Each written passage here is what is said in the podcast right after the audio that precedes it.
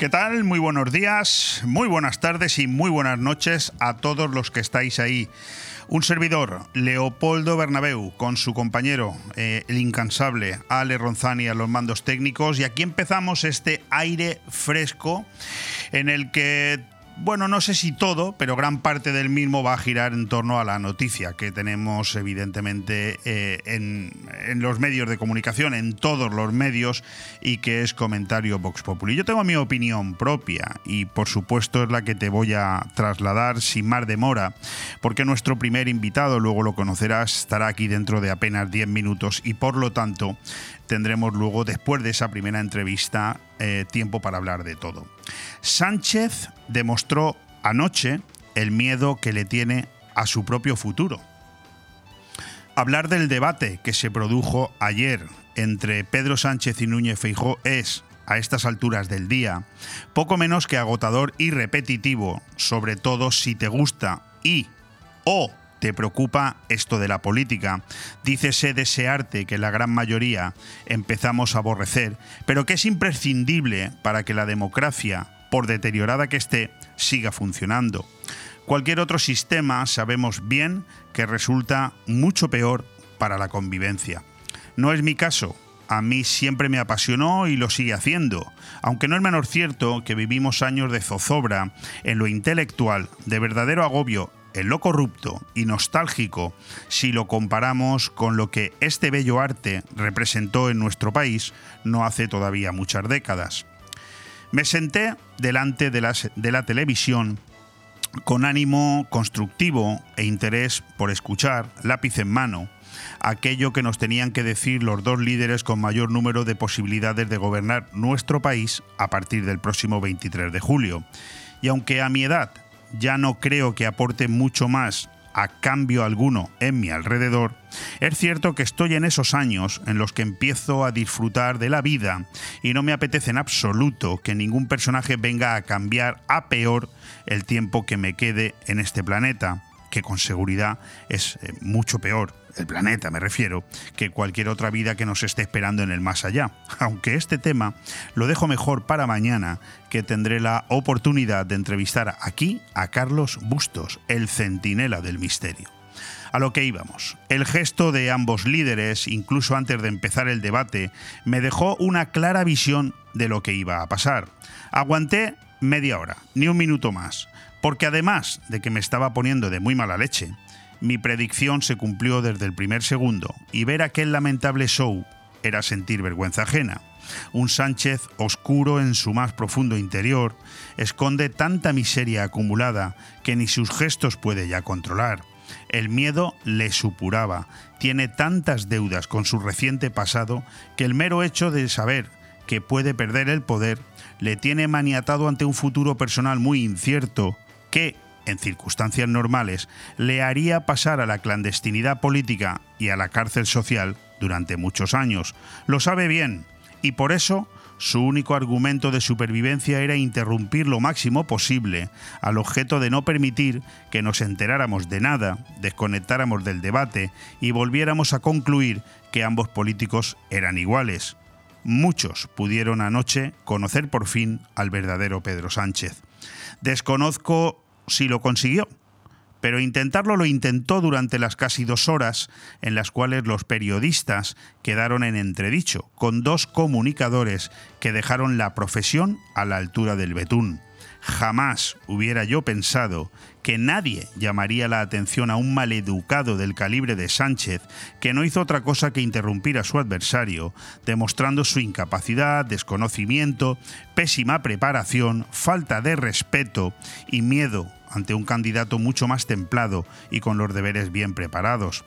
No es Núñez Feijó santo de mi devoción, pero anoche sentí verdadera vergüenza del presidente del gobierno que tenemos. No solo puso de manifiesto aquello que una importante mayoría de españoles ya conocemos desde hace años, sino que hizo gala de ello, un cínico redomado incapaz de reconocer un solo dato de los aportados por su adversario, negando todas y cada una de las arbitrariedades y barrabasadas cometidas en estos cinco años, no reconociendo su culpa en la ley del sí o sus pactos con asesinos y enemigos de España por poner solo dos ejemplos. Es decir, negando ante todos los españoles lo que hemos visto hacer, afirmar y firmar durante todo este tiempo. Un tipo tan falso, oscuro y Judas que era incapaz de callar ante la oferta de dejar gobernar la lista más votada, un tipo que solo era capaz de atacar a su contrincante hablando de otro partido que no estaba en el debate, un tipo, en fin, incapaz de demostrar, a través de la serenidad que reina en aquel que tiene los deberes hechos y su conciencia tranquila, pues todos y cada uno de los éxitos de su gestión durante sus años de gobierno, si los hubiera, aportando datos y dejando hablar al contrario. Un tipo incapaz de no hacernos sonrojar al recordar que quien hablaba era el presidente del gobierno, dando la sensación de que estábamos escuchando al macarra de turno, al sobrado que llega al colegio repeinado de gomina y que solo por lo guapo que es hay que aprobarle el examen. Un déspota. Mi conclusión es sencilla. No sé con claridad hacia dónde se encamina España si gobierna Feijó. Un tipo flojo, dudoso en algunas cuestiones esenciales y que en Galicia también ha dejado señales de preocupación. Pero sí sé que si continúa Pedro Sánchez en el poder, el futuro de nuestro país estará en una cuerda floja que nos va a tener a todos en una contención continua de la respiración. Disfruten lo votado. Aire fresco en BOM Radio Benidorm todos los martes, miércoles y jueves de 12 a 2 de la tarde, Aire Fresco, el magazín de actualidad más completo de la comarca con entrevistas, noticias, opinión y entretenimiento en un aire fresco más renovado, más personal y más cercano de la mano de Leopoldo Bernabeu. Recuerda, todos los martes, miércoles y jueves desde las 12 del mediodía hasta las 2. También podrás escuchar Aire Fresco por las tardes en redifusión y los fines de semana un resumen con lo mejor del programa. BOM Radio Benidorm. Seguimos creciendo. El cambio climático es un reto global que afecta especialmente a la comunidad valenciana. Afortunadamente, su ciudadanía, empresas e instituciones han decidido ponerse en movimiento, adoptar los compromisos necesarios para generar un clima de responsabilidad compartida capaz de inspirar a millones. Descubre cómo en climasparaelcambio.es, una iniciativa de Hidracua y sus empresas participadas. Cuando necesitas llevar tu coche al taller, siempre te surgen dudas, pero eso es porque no conoces los talleres multimarca Eurorepar Pérez Pascual. Chapa, pintura, mecánica, profesionales con más de 50 años de experiencia. Somos referente en Benidorm y la Marina Baixa. Además, si reparas tu vehículo con nosotros, podrás disfrutar de un vehículo de cortesía sin coste. Pérez Pascual Eurorepar, tu taller de confianza. Visítanos en Avenida Alfonso Puchades número 25, Benidorm. Porque son momentos para compartir, comparte felicidad. Chocolates Marcos Tonda. Comparte con tus clientes, empleados, con la familia y amigos sus exquisitos chocolates tradicionales y gourmets o los nuevos lotes combinados con productos tradicionales. En Villajoyosa, partida Torres junto Rotonda del Puerto y en el centro de Benidorm, calle Alameda Blue, espacio gourmet Marcos Tonda. El prestigio de una marca garantiza la calidad. Chocolates Marcos Tonda. Momentos para compartir.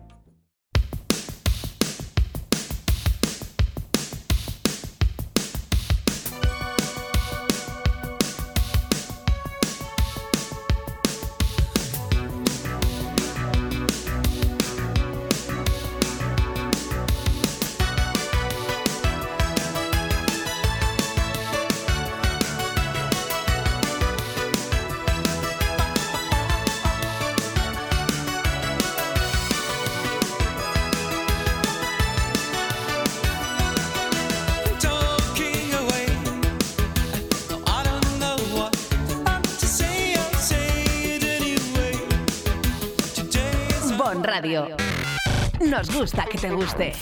Aire Fresco, programa patrocinado por Hotel Meliá Benidorm, Fomento de Construcciones y Contratas, Exterior Plus y Actúa, Servicios y Medio Ambiente.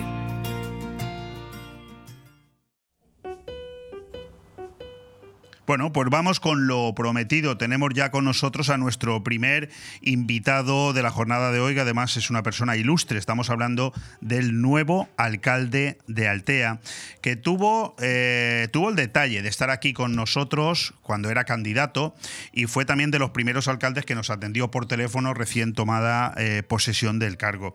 Él me estaba escuchando fuera, pues estaba fuera del estudio mientras yo leía esa editorial en la que, bueno, yo al fin, eh, al fin y al cabo soy un periodista que emite su opinión y aquí todo el mundo tiene una opinión. Es, muy probable que muchos, al escuchar esa, esa, editorial sobre lo que yo pude ver y por lo que he podido también escuchar esta mañana y leer en diferentes medios sobre el debate desarrollado anoche, pues puedan llegar a la conclusión de que estoy defendiendo a un candidato en contra del otro. En absoluto. Hay que escuchar bien lo que yo he leído. A mí lo que me pareció eh, del debate de anoche muy lamentable es que la figura de nuestro presidente del gobierno, que yo entiendo que es un señor que si en cinco años lleva haciendo una gestión como la lleva haciendo Jaume Ginares ocho años en Altea y ahora los alteanos han refrendado esa posición dándole la mayoría a, Diego Zaragozí. Pues si un señor tiene la conciencia tranquila y los deberes hechos, no tiene por qué ir a un debate a interrumpir, al contrario, dando la sensación de que es el contrario, el presidente y tú el, el opositor, cuando no era así. Eh, eh, Diego, ¿qué tal? Buenos días. Muy buenos días. Querido alcalde, ¿cómo estás? Pues estoy bien, muy bien. Pues yo, pues yo voy a aprovecharme de que estamos hablando con, con Diego Zaragozí, que además de alcalde de Altea, es un alcalde que no es ni del Partido Popular ni del PSOE. Por lo tanto, es la persona adecuada para que yo le diga, Diego, mm, no sé, no sé si pudiste ver el debate, creo que me has comentado que no, pero bueno, alguna referencia tendrás porque habrás escuchado, eh, me has escuchado a mí. Eh, ¿Cuál es tu impresión del debate de anoche? ¿Sirve para algo? ¿Está, está España en una posición política decadente? Cuéntame algo. Yo, eh, primero, la excusa la tengo. Eh, eh, no pude ver el debate por motivos personales. No importa. O sea, quiero decir, normalmente sí lo suelo ver porque yo, el día que estuve, que estuve aquí, que te visité antes de las elecciones, habíamos hablado de la. De la afinidad en cuanto a carrera de afición política, si le podemos decir. Yo he, visto los debates, yo veía el estado, los debates del Estado de la Nación cuando era un chaval, cuando todavía no votaba, íbamos a, los actos A los que nos gusta la política no nos tienen que obligar. Yo iba a ver a la UCD, iba a ver al PSOE, iba a ver aquella Alianza Popular, porque teníamos aquella inquietud de que nos dijesen qué es lo que iban a hacer por nosotros. Yo creo que de un tiempo a esta parte, no sé si el perfil político, no sé si son los millones de asesores que llevan detrás ahora, eh, o, no, sé exactamente cuál ha sido el problema, yo entiendo que es un problema, que cuando van a haber un debate van a, al y tú más. Al, el otro, cada uno intenta sacar los fallos o los defectos del adversario, cuando yo creo que deberíamos resaltar nuestras fortalezas. Correcto. y yo, Estoy de eh, acuerdo. por lo que he, he, leído, sí he leído, porque además me interesa, y he leído prácticamente lo que tú me estás diciendo. O sea, la oposición, evidentemente, como indica su nombre, eh, le dice al, al, gobierno las cosas que entiende que ha hecho mal y el gobierno se defiende pegando unas patadas como y tú más. Y yo creo que tanto uno como el otro pues no es lo que a mí me gustaría. A mí me gustaría que la oposición dijese, mire, señor, usted ha hecho esto, esto, esto y esto, y nosotros vamos a hacer esto otro. Nosotros tenemos unas propuestas para mejorar España, mejorar la vida de los ciudadanos, etcétera, lo que sea. Y el gobierno pues, debe defender, debe defender lo que ha hecho y decir, y ya no solo es lo que hemos hecho, sino que ahora vamos a seguir por aquí y vamos a mejorar esto y lo otro y lo otro. Yo, yo recuerdo que la entrevista que te hice eh, siendo candidato a la alcaldía, más o menos ese fue tu discurso. Es decir, tú cuando yo te preguntaba, bueno, ¿y qué está por hacer? ¿Y qué vais a hacer? Y tú me decías, yo vengo de un gobierno en el que soy parte y mi obligación es eh, trasladar lo que creo que hemos hecho bien y eh, manifestar con rotundidad, y eso que las elecciones todavía no habían sido, que mi objetivo es seguir trabajando en esa línea. Mm, por lo tanto, entiendo que te sentías orgulloso del trabajo realizado. Sí, claro. No me dio esa sensación anoche a, mí. Además, sí, es lo que estamos hablando. Yo te traigo unas propuestas, yo te puedo decir, mira, a mí me, yo estoy, hemos llegado hasta aquí Evidentemente el alcalde era Jaume, ya se ha hablado, pero yo formaba parte de su, de su gobierno, tenemos un bagaje de gobierno ya, y no solo eso, sino que ahora vamos a hacer esto, que viene, que se está haciendo ya. Hoy esta semana, el, no, el viernes de la semana pasada me preguntaron para un diario local eh, escrito, me preguntaron, ¿qué eh, esperar hacer en los 100 primeros días? Digo, es que yo no vengo, o sea, eh, continuar con lo que teníamos antes. Lo que estábamos haciendo en los claro, estamos, anteriores. estamos funcionando realmente. La respuesta completa es que es verdad que tenemos un equipo nuevo, más de la mitad de las personas que formamos gobierno somos nuevos, son nuevos, y es un poco cohesionar y coger esa gente que viene con ilusión e intentar arrancar todos juntos con en el proyecto. Pero es un poquito lo que, por lo que tú dices, ¿vale? Eh, usted ha sido presidente, dígame qué va a hacer. Usted está en la oposición, dígame qué va a hacer. No me diga que lo que he hecho yo mal, si la gente ya lo sabe. Lo si tienes oportunidad, si tienes oportunidad en un rato libre, no hace falta que te veas la hora y 40. Te coges el vídeo, te pones lo que hice yo, los primeros 25 minutos y verás cómo no aguantan más. Pero no, pero no porque lo que te estén diciendo te guste o más, menos te convenza más. Es que no se dejaban hablar. En las formas, no entiendo. bueno, a, mí me dio esa sensación. O sea, Pedro Sánchez eh, eh, empezó el debate él el otro fue el, siguiente. En, la primera intervención del presidente del gobierno, eh, Núñez Feijó no le interrumpió en ningún momento. La primera intervención de Núñez Feijó, ya no, los telespectadores ya no escuchábamos nada, porque era una constante interrupción que yo llegué a concluir al principio tenía mis dudas, pero ya después de 25 minutos tuve claro que era una estrategia. La estrategia era no voy a dejar hablar al es lo que te decía yo, perdona, de, los 20 asesores o 25 asesores que llevas detrás, que no te dejan a lo mejor ser natural. Yo estábamos hablando tú y yo a micro cerrado de aquellos maravillosos años Correcto, de la transición. Que había, que había, cada grupo parlamentario tenía uno, dos o tres grandes oradores que subían a un estrado o iban a un debate y tenían una capacidad para hablar, para comunicar yo creo que eso se ha perdido y creo que se ha perdido. Yo eh, no sé si es incapacidad de los líderes actuales. Eh, a veces incluso lo dudo, porque yo entiendo que, sí que la tienen. Yo creo que son estrategias todo. Correcto. Y además vivimos en la actualidad, tú lo sabes. Antes tú veías el debate y tú te hacías tu opinión y hasta el día siguiente que podías comprar el periódico en papel, bueno, podías escuchar la radio por la mañana también, evidentemente. No tenías una opinión. ahora todo está corriendo en tiempo real y, es, y vivimos. no lo sé. No, es, es otra forma de de encarar la información. Estamos hablando con Diego Zaragozí, que es el nuevo alcalde de Altea, al que yo le tengo que agradecer el detalle de que haya venido hasta aquí eh, a atendernos. Eh, hoy en día hablar en una entrevista en la radio es tan sencillo como sí, llámame, no te preocupes. Y en cambio él me dijo ayer, no, no, yo voy, estoy encantado, tengo es, verdad que tengo esta agenda. Nosotros entendemos que cuando viene un alcalde hay que adaptar el programa, pero yo estoy muy agradecido. Eh, Diego, yo te voy a hacer una serie de preguntas que rozan un poco también la, la parte más, más romántica más personal tuya, ¿no? A ver si consigo que el oyente entienda que el político también es persona, que también tiene sentimientos y que también padece. Eh, ¿Es suficiente el tiempo que ha transcurrido para haber interiorizado ya que eres el alcalde de Altea? Por eso yo hago una broma con eso. Yo suelo hacer bromas con muchas cosas. O sea, mi, pero hago una broma con eso que yo a veces me despierto, no es exactamente así, y digo, soy yo. A eso me, está pasando a mí. De hecho, el otro día Chelo, que era una compañera, estábamos en un acto, hizo una broma porque estaba el juez de paz y nos dijo, entremos ya. Y dice, Chelo, no esperamos a Jaume. Y digo, ah", y, digo, oye, si Jaume ya no viene, ¿no? Es un poco eso, como que a veces dicen alcalde y yo eh, no, no, no reacciona. No soy yo, ¿vale? Eh, a ver, yo sí sé dónde estoy, sí sé lo que ha pasado, pero estamos un poquito en eso que no tocas con los pies en el suelo, ¿verdad?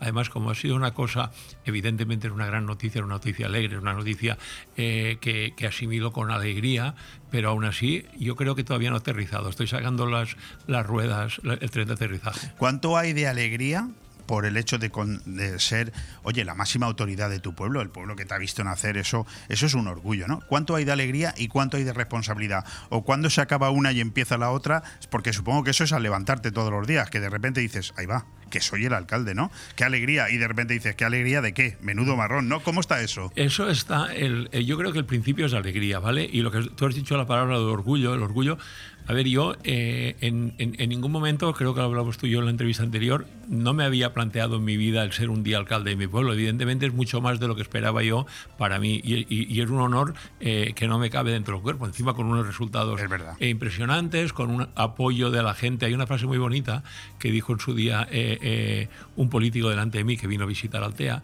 y dijo eh, más o menos. El cargo más bonito que se puede eh, eh, tener en política es el de alcalde de tu pueblo, porque te vota la gente que te conoce.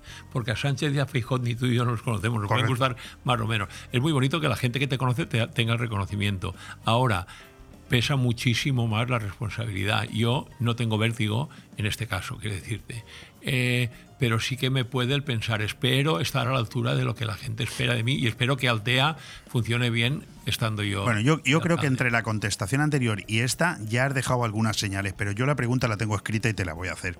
¿Cuáles son esas señales que marcan las diferencias entre el concejal que eras y el alcalde. ¿Cuáles son? Eso es. Bueno, antes has dicho entrar en un acto y, quedarme esperando a Jaume, ¿no? Sí. Por ejemplo, ¿no? Era muy práctico tener a alguien que se responsabilizase por encima de ti. Eh, yo creo que es un, es un, plus de, responsabilidad. Yo tengo mucha suerte, voy a tener mucha suerte porque tengo un equipo muy potente, tengo gente muy buena. Eh, trabajando conmigo, gente que va a defender y va a trabajar muy bien sus, sus competencias, eso ayuda, evidentemente, eso es la base. Pero a ver, el escalón es mucho más alto. Yo como concejal de mi área, al final, por una parte, me limitaba, no me limitaba a mi área, sino que sabías que lo que estaba afuera te puede preocupar, pero no eres responsable, si, si lo queremos decir así. Y encima tenía un paracaídas final, que era el alcalde, que si en caso de que pues, siempre tienes una última eh, sitio donde echar mano, incluso donde pedir consejo, ¿vale? Cuando tenías una duda, me que fem, eh, quiero decirte, ahora estoy en el lado contrario, o sea, estoy donde y yo ahora, creo, está el, ahora está el Espíritu Santo, ¿no? ¿Qué, ¿Qué, fem? no, pero es verdad que, a ver, yo eh, el hecho de que haya evolucionado hasta aquí, no, haya, no, me lo haya encontrado de golpe, creo que me hace que lo suma con más facilidad. Quiero decir, yo el despacho de alcaldía entraba muchas veces, todos los días, todas, todas las semanas. Entonces era un poquito, y luego como he estado al lado del, anterior alcalde, yo creo que será mucho más difícil, entiendo, desde la ignorancia, alguien que llega desde la oposición o desde la calle directamente, que nunca ha estado en un ayuntamiento y de repente es alcalde.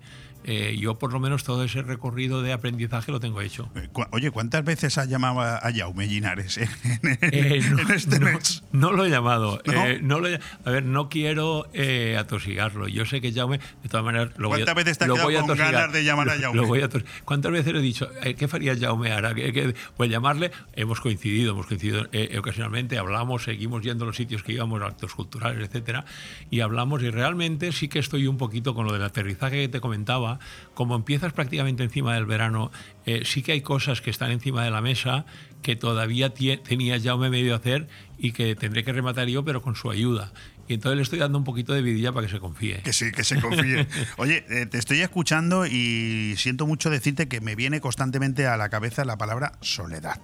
Es decir, la soledad del cargo antes eras concejal y siempre hay alguien por encima, pero cuando eres el máximo cargo, esa soledad, a pesar de sentirte bien acompañado con un buen equipo, pero existe, ¿verdad? Esos momentos en los que dices, ah, si, no puedo llamar a nadie, esto lo tengo que decidir yo. Sí que tengo, eh, tengo mucho apoyo en, mis concejales y, en, los compañeros en general, también en la gente que está en la alcaldía. Es verdad lo que tú dices, a lo mejor sin querer, eh, yo soy el individuo, porque hay concejales y un alcalde, ¿vale? A lo mejor sin querer sí que asumo esa, pero sí que me siento cómodo. De hecho, sí que tengo con quien consultar las cosas. Tengo eh, Aurora, por ejemplo, Aurora Serra, que es mi número dos, normalmente Aurora, ¿qué tal? Eh, José Orozco, eh, todos los compañeros. Aurora Serra y José Orozco los nombro porque son los repetidores, ¿vale? Correcto. Los otros son más nuevos. De hecho, los nuevos vienen a preguntarnos a nosotros. Yo creo que se va, es lo que te comentaba. Yo creo que vamos a hacer un equipo compacto y que va a haber, y que va a haber mucha, mucho acompañamiento. Eso no deja de que yo asuma de que yo estoy donde estoy y que las responsabilidades son mías los otros me ayudan, me ayudan mejor. Llevamos un, más o menos un mes desde que tomaste posesión del cargo. ¿Qué tal ha transcurrido este primer mes? Bien, esto es la, misma de antes. Muy bien en el sentido, hemos empezado, hemos arrancado, estamos eh, eh, aterrizando todo el mundo. las personas que están nuevas en departamentos, que prácticamente es la, el, el, 80% de las concejalías ha cambiado de concejal o concejala.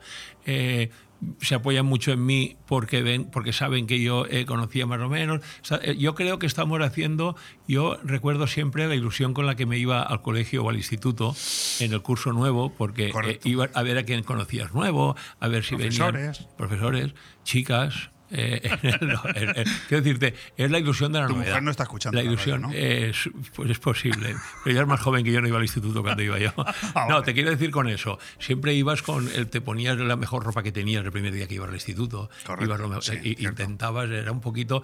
Yo creo que estamos en esa fase todavía. Ya cogeremos la dinámica, pero bueno, yo el no te voy a preguntar por tus primeros 100 días, porque evidentemente tú no vienes de nuevo, tú eras ya la mano derecha del anterior alcalde durante los últimos ocho años, pero sí que te quiero preguntar cuáles han sido o están siendo los primeros temas que has cogido entre manos desde que eres alcalde.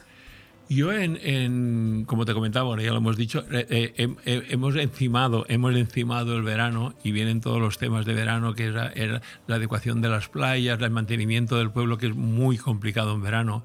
Nosotros, bueno, nosotros, eh, toda la zona nuestra, eh, se masifica en cuanto a, gente, evidentemente es de lo que vivimos, y cuesta mucho más mantener el pueblo a nivel tráfico, a nivel limpieza, a nivel ordenación. En las playas, por ejemplo, eh, las playas de Altea, yo creo que lo comenté también, esta, eh, son playas difíciles de arreglar por el tipo cantorado, etcétera.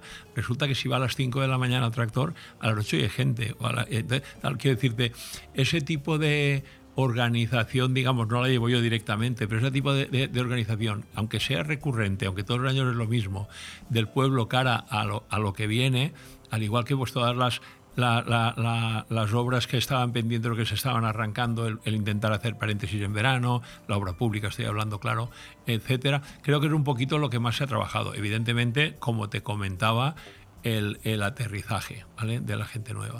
Oye, un municipio, eh, perdón, único municipio gobernado por compromiso de esta comarca, eh, ¿te sientes como, como en una isla eh, o no tienes esa sensación? En parte sí, o sea, evidentemente si haces la lectura política eh, es súper fácil de, hacer la, lectura. Sí, yo creo, ya lo, ya lo hablamos siempre, yo creo que a nivel municipal y más en pueblos incluso del tamaño de Benidorm, que es un pueblo mucho más grande, o, La Vila, ¿vale? que son los pueblos más grandes de la comarca, funciona mucho las personas, funciona mucho el, que, se haya, el que se haya hecho una, una, un trabajo ya el hecho, nosotros tuvimos la suerte de que en su día pues, conseguimos eh, alcanzar la alcaldía en 2015 y, y al haber trabajado bien la gente nos sigue premiando. Eh, hubiese sido mucho más difícil y más como han ido las cosas si, hubiese, desde, si hubiésemos venido desde la oposición, hubiésemos venido desde un grupo minoritario. Es extraño, sí. Es, bueno, pero... Somos, un poco rara avis de, de, la comarca, evidentemente. Yo, eh, Diego, yo estoy entendiendo, Diego Zaragozí, alcalde de Altea, yo estoy entendiendo por tus palabras que a pesar de que sois el único municipio de la comarca de la Marina Baja gobernado por Compromís, tú no te sientes como, como extraño, ¿no? Porque al final llevas ocho años en la gestión, la mayoría o una gran parte de los alcaldes de la comarca han repetido. Entiendo que la relación es, es cordial y que por lo tanto esa relación sigue siendo cordial, ¿no? Sí, yo en, de hecho conozco personalmente, por ejemplo, al de la Vila no lo conozco porque sí que ha habido un cambio, pero conozco personalmente a todos los alcaldes repetidores, si se puede, si se puede decir e, esa palabra aquí. Eh, y la relación es cordial. Evidentemente, luego cada uno defiende sus intereses fuera de casa y cada uno barre para casa, incluso los del mismo partido eh, pudiendo ser dos del Partido Popular o de compromiso, como ejemplo, dos pueblos que cada uno defiende sus intereses lógicamente, y si son incompatibles los tuyos con los míos, primero voy yo. ¿Vale? Pero no, yo tengo buena relación. De hecho, el otro día me preguntaron, te lo hago breve, eh, el hecho de que no tengamos eh, eh, administraciones paramunicipales de nuestro signo político. Te iba a preguntar, ¿eh? ¿Me, espero? Sí, te esperas porque, porque, porque te iba a preguntar, por supuesto que sí, porque de hecho, eh, esta mañana cuando preparaba las preguntas, digo, hombre, Diego estará encantado de ser alcalde de su pueblo, pero también sentirá una cierta añoranza de decir, joder, eh, Jaume Ginares ha tenido ocho años de ser alcalde de Altea, pero también ha tenido ocho años de que Compromís gobernara en la Generalitat, y eso no va a ser lo que pase con, con tu gestión. Entonces vas a tener entiendo yo que echar mucha mano de esa cordialidad, de esa amistad con gente como, por ejemplo, como Tony Pérez, no solamente porque sea alcalde de Benidorm, sino porque pronto va a ser el presidente de la Diputación. Y aunque tú seas de un partido distinto al suyo, entiendo que esa cercanía va a ayudar, ¿no? Yo entiendo que sí, incluso, por ejemplo, el caso de Tony Pérez respecto al de, al de Carlos Bazón, yo tengo mucha más relación con Tony Pérez, nos vemos habitualmente, somos pueblos eh, vecinos. Y el otro día, de hecho, coincidimos en un acto y le dije, hombre, eh, presidente, y me dice, bueno, de momento del partido, de momento provincial del partido. Eh, nosotros, por eso te iba a decir, nosotros hemos estado ocho años con la Consellería de Cara, con, el gobierno de, la Generalitat de cara, pero sin embargo teníamos buena relación con Diputación y hemos sacado, hemos conseguido sacar algunos proyectos junto con Diputación a pesar de los colores. Yo creo, y en eso estoy convencido, luego las cosas irán como irán, pero yo eh, no soy, no, funciono como broncas, ni personalmente ni políticamente. Yo iré a pedir lo que es mío y si las personas eh, entienden que es justo, pues me lo darán. Bueno, en cualquier caso, siempre puedes echar mano de tus compañeros en Callosa de Ensarra y en Polovi que, que, están gobernando, están apoyando los gobiernos del Partido Popular en Callosa y en Poló para decirles, oye, si me tenéis que echar una mano, me la echáis. O, ellos a ti. Eh, pasa palabra. Pasa palabra. Me ha encantado eso. Oye, ¿qué tal es la relación con la oposición de momento? Eh, no es mala, tampoco es. A ver, yo, Rocío Gómez sigue siendo la portavoz del Partido Popular con Rocío tengo una buena relación personal y, yo creo, entiendo que ella diría lo mismo. O sea, nos saludamos cordialmente, nos vemos cordialmente, nos hemos conocido en la política. Es lo, que tiene que ser. Pero, pero políticamente es, cañera. Es cañera, ¿no? claro. Bueno, también es lo que toca. Sí, o no. Cañera no es igual que mal ¿eh? Tuvimos tres partidos en la oposición en la anterior legislatura y era, los otros dos eran más cordiales. Tampoco, tampoco voy a decirle a nadie cómo tiene que hacer su trabajo. ¿eh? Correcto.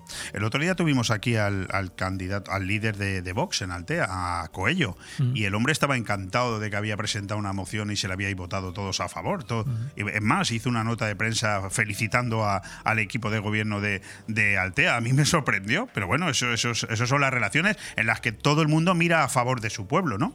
Sí, ahí al final había una él entendió, su partido entendió que había un, un agravio con, con bueno, era, era, una cosa muy sencilla. Yo lo entendimos eh, unas personas de una manera, otras de otra, pero entendimos que, que, no le faltaba la razón y tampoco tenemos por qué. Efectivamente, porque. Evidentemente, nada, más, nada más lejos, ya no hace falta que lo diga yo en un micro, que, que Vox de, de donde estoy yo, pero eso no quiere decir que si es una cosa que es buena para las personas del pueblo, pues al final tendríamos que verlo, claro. Eh, eh, Diego, mm, ¿costó mucho o poco llegar a un acuerdo con el PSOE de, para la gobernabilidad de Altea?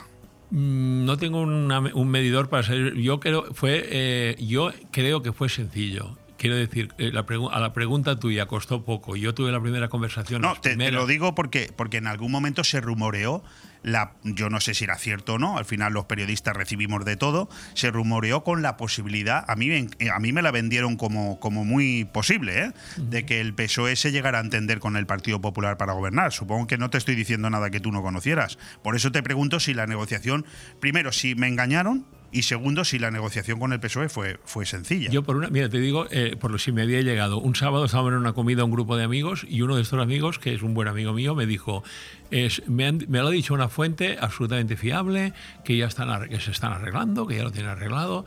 Llama, llama a quien tengas que llamar. Y digo: sábado, mediodía, ¿quieres que llame a alguien? Yo, si lo tienen arreglado, lo tienen. Bueno, en cualquier caso. Eh, yo he hablado con, evidentemente, con los compañeros de PSOE y nunca, parece ser que nunca ha habido nada. Parece ser no, ellos afirman que nunca ha habido nada. Eh, tú sabes también cómo funcionan estas cosas. o sea, se hace un comentario en la calle y a lo mejor lo hace una persona que es muy afín a un partido o al otro, y sí, que es seguro. Eh, a la primera pregunta, ¿no ha sido difícil? Las reuniones que tuve previas con Deo, los dos solos, marcamos más o menos las ideas que coincidíamos en mucho en las formas y luego ya el, modo y las personas y los nombres propios vino después, cuando teníamos claro que iba a ser que sí. Oye, pues bien, en cualquier caso, eh, yo lo quería poner encima de la mesa porque Es, un dato que nos llegó y, yo no tengo ningún inconveniente en preguntárselo al, Altea, al alcalde de Altea. ¿Cómo están siendo los, datos turísticos? Ya estamos a 11 de julio. Eh, los datos turísticos, por ejemplo, ocupación hotelera. Eh, los datos no los tenemos actualizados porque todavía estamos, normalmente nos dan a, finales de julio. Pero la, sensación, es de lleno, de lleno absoluto. Lleno técnico, ¿no? Absoluto. Otra vez te quiero decir porque es, recurrente. Yo tengo, yo pongo ese ejemplo muchas veces que no, que es un ejemplo, simplemente es una, una motita. Tengo un amigo que tiene en el pueblo antiguo, hay que decirlo, tiene un apartamento turístico, un pequeño apartamento. En el mes de marzo lo tuvo 27 días alquilado. O sea, es, es un tiempo, estamos hablando de lunes y miércoles, ¿vale? Que es eh, Altea funciona muy bien, se llena mucho. Eh, la hostelería trabaja muy bien. Evidentemente luego todo el mundo se queja de una cosa súper curiosa. Yo, soy comerciante y, creo que lo sabes, creo que lo hemos... Y no hay ningún negocio que vaya bien. Yo digo, no sé la gente cómo contamos los negocios. Eh, vivimos de eso. Tengo, lamentablemente, tengo que darte la razón. Yo nunca escucho a un comerciante que esté especialmente satisfecho de cómo le va. a pesar de que cuando pasa por su negocio está reventado. y a pesar de que está criando sus hijos y que hace sus viajes y que se cambia el coche y que mejora casa. Sí, sí, correcto. Pero eso es así. Tú eres comerciante, tú lo has dicho. Tema de se He oído algunas críticas de la oposición en cuanto a balizamiento. En fin, yo te hago la pregunta en general. ¿La situación de las playas en este momento es de seguridad plena, de limpieza? Sí. Eh, a ver, hubo un problema, y lo comento muy breve, en el balizamiento. Hasta ahora se hacía todos los años con un contrato menor. Al final tuvimos un reparo del interventor que nos decía que había que hacer un contrato. Y, que, es, lo lógico. Lo otro es más sencillo y más rápido, esto es más trabajo, pero ya estar tranquilo para cuatro años. En abril, en abril se abrieron las plicas de los que se presentaron, había, hubo dos bajas temerarias, se pidió la baja, no lo quiero hacer largo, ha habido un recurso eh, mantenido por una de las dos eh, empresas que había en baja temeraria y hasta que no se ha resuelto no puede, no poder adjudicar. Eso no lo entiende y la se, gente. Y se ha adjudicado a final de junio, que era una catástrofe y que la gente... Luego hay otra cosa que tenemos que hablar de la educación de las personas, que es que una moto de agua no hace falta que le ponga una boya para saber que no tiene que acercarse a la orilla cuando hay bañistas, ¿vale? Pero, eh, pero la gente que se quejaba, se quejaba con razón. Sí.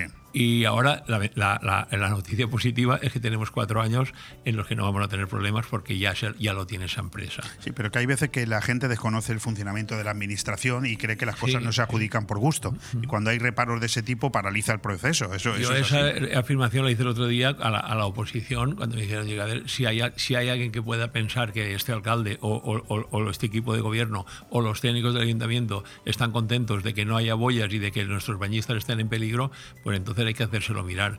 Eh, evidentemente era un, era un problema legal, era un problema iba a decir burocrático, para que la burocracia lo paga todo, pero era un problema de, de, términos, que de íbamos bien de tiempo sobradamente, pero se ha complicado. Hay concursos que no se complican y hay concursos que se complican. Eh, no hay más que ver las playas de Campello estos días, por ejemplo. Eh, Diego, mm, has nombrado tú el mes de abril. Déjame que me sonría. Yo tengo un magnífico amigo en Altea que se llama Juan Abril, al que tú conoces también, que es un gran hostelero, que además ahora es el presidente de la Asociación de Hosteleros, y está... Eh, yo llevo seis meses entrevistándole y siempre está con el mismo disgusto, con el tema de las terrazas, con el tema de los retranqueos. Yo supongo que soy un mero periodista y de ahí no puedo pasar. Pero me encantaría ser capaz de hacer de correa de transmisión entre el alcalde de, de Altea, el presidente de los empresarios, hostelero, para ver de qué manera hay alguna solución a ese tema o no la hay. al tema de los retranqueos, la, que se hayan tenido que recoger las terrazas, la queja de muchos hosteleros de primera línea que, que, ahora en verano pues van a poder trabajar, evidentemente, pero que cuando llegue el frío o cuando haya mal tiempo no van a poder trabajar porque los interiores de muchos de esos locales son tan pequeños que no les permite hacer caja. No sé si eso tiene solución, lo desconozco, ¿eh? Lo pongo encima de la mesa. Ahí eh, en, el enunciado has puesto los problemas y, la, y, lo, que ha habido. A ver, una cosa súper importante es que está prohibido los cerramientos desde siempre porque es una infracción urbanística, no de, ocupación. Es como si tú vives eh, eh, en un sitio que hay una acera amplia y te hace el salón en la acera, ¿vale? O sea, los, cerramientos estaban prohibidos. De hecho, muchos de ellos estaban denunciados. El hecho de que nadie nunca les haya hecho desmontar cosas que eran ilegales es porque políticamente que, ¿quién le pone el cascabel al gato? Bueno, en Benidorm lleva pasando 40 eh, años, te lo digo para que La obligación de guardar las mesas y las sillas es de siempre. La obligación de mantener limpio el espacio que ocupas es desde siempre, etcétera. ¿Qué pasa? Que ha llegado la ordenanza, se ha revisado, se ha cambiado la eh, anterior número de mesas y número de sillas y ahora es por metros cuadrados, más que nada porque también había un poquito de, picaresca en algunos casos, que ponían mesas más grandes. Bueno, en cualquier caso, ¿Qué se ha hecho? Se ha aplicado una normativa que estaba desde siempre. Yo con Juan Alvira he hablado muchas veces, he estado muchas veces en mi despacho, he estado en su casa también. en su casa, tiene, hay, en su buena relación, pero es un problema. Al final, evidentemente, chocamos y, no, y yo creo que, tenemos, seguimos teniendo buena relación. Chocamos porque, evidentemente, él defendía unos intereses y yo defendía los otros, que son los de los, demás. Eh, prácticamente todo lo han desmontado el caso que me estabas comentando del invierno, es que eso también, eh, yo he estado en París y en París no hay cerramientos, y en París es invierno todo el año, quiero decirte, y la gente sale a la terraza, se pone unas, unas estufas o se pone, quiero decir, la mayoría de los días en el paseo se podrá trabajar. De hecho, en, el, en Altea, en el paseo y en la Plaza de la Iglesia, que hace mucho más viento que en el paseo, no ha habido cerramientos nunca y se trabaja bien. Vale. Hay que cambiar eh, los hábitos. Y la última, y termino. Sí, sí, no, eh, adelante. No es el caso de Juan Abril, pero hay muchos negocios en Altea que tienen 20 metros de local, que lo tienen dedicado a almacén y cocina, y tienen todo en la vía pública. Pues ya sabes a qué te estás arriesgando. Como el pintor que solo pinta exteriores. El día que llueve no vende. Pues es una buena explicación, tengo que reconocerlo, alcalde. Yo estaba preocupado porque digo, ¿yo cómo hago para que estos dos señores que son de Altea, que quieren mucho a su municipio, que tienen diferentes formas de pensar, pero que los dos defienden los mismos intereses, que es Altea, pues eh, eh, eh, conseguir acercarlos? Pero bueno, yo he hecho mi trabajo. ¿Todo listo para celebrar el Castel de Altea, del el Castel de Loya? Sí, mañana, mañana miércoles a las 11 tenemos la reunión de seguridad, que es una reunión populosa y y, que viene muchísima gente porque hay muchísima gente que está involucrada en, la seguridad del castell. Ya no estamos hablando evidentemente de lo que es eh, eh, eh, la cantidad de gente que va, el acceso. Más de 50.000 personas, ¿no? Se, juntan. Sí, se calcula siempre por encima de las 50.000 personas en un, en un momento de 3-4 horas que todos llegan y todos se van. Qué barbaridad. Y entonces, Eso para que la gente se haga una idea, es como un estadio casi como un Santiago Bernabéu alrededor de, de unos cuantos metros cuadrados. Y además llevarlos todos de golpe por, una, por las vías que hay, que no hay más vías, y sacarlos todos de allí. Vehículos, personas, limpieza, eh, seguridad, evidentemente. O sea, que tendremos un magnífico Castel de Loya que es el día 12, eh, si no me equivoco. 12, sí, te iba a decir, es, el, sábado antes del 15. Es el 12, es 12 el sábado, perdona, no he cogido la fecha. Eh, parece ser que el hotel de lujo Zem Wellness Retreat parece ser que sale adelante, ¿no? Se han superado los escollos. ¿De, qué hotel, de, qué, de qué estamos, cuál es el problema y de qué estamos hablando, alcalde? Aquí había un hotel construido ya, que lo construyó en su día, creo que Ballester. Bueno, fue el, el, el Hotel Altea Hills, ¿vale? Que lo llevó Meliá y después lo compró una empresa, una empresa de la comarca además, y querían hacer un gran centro de, salud, etcétera, que son un tipo de hoteles que hay algunos más en la comarca que están de lujo, de super lujo. Ahí eh, ellos tenían un edificio grande donde había muchas habitaciones y tenían eh, pegado a ese edificio una amplia zona verde en la que no se podía construir y ellos también tenían o adquirieron una amplia zona que se podía construir en otra en el mismo en el mismo espacio, en la misma urbanización. Ellos piden al ayuntamiento la posibilidad de permutar esos terrenos, el derecho de obra, de ocupación de obra, etcétera.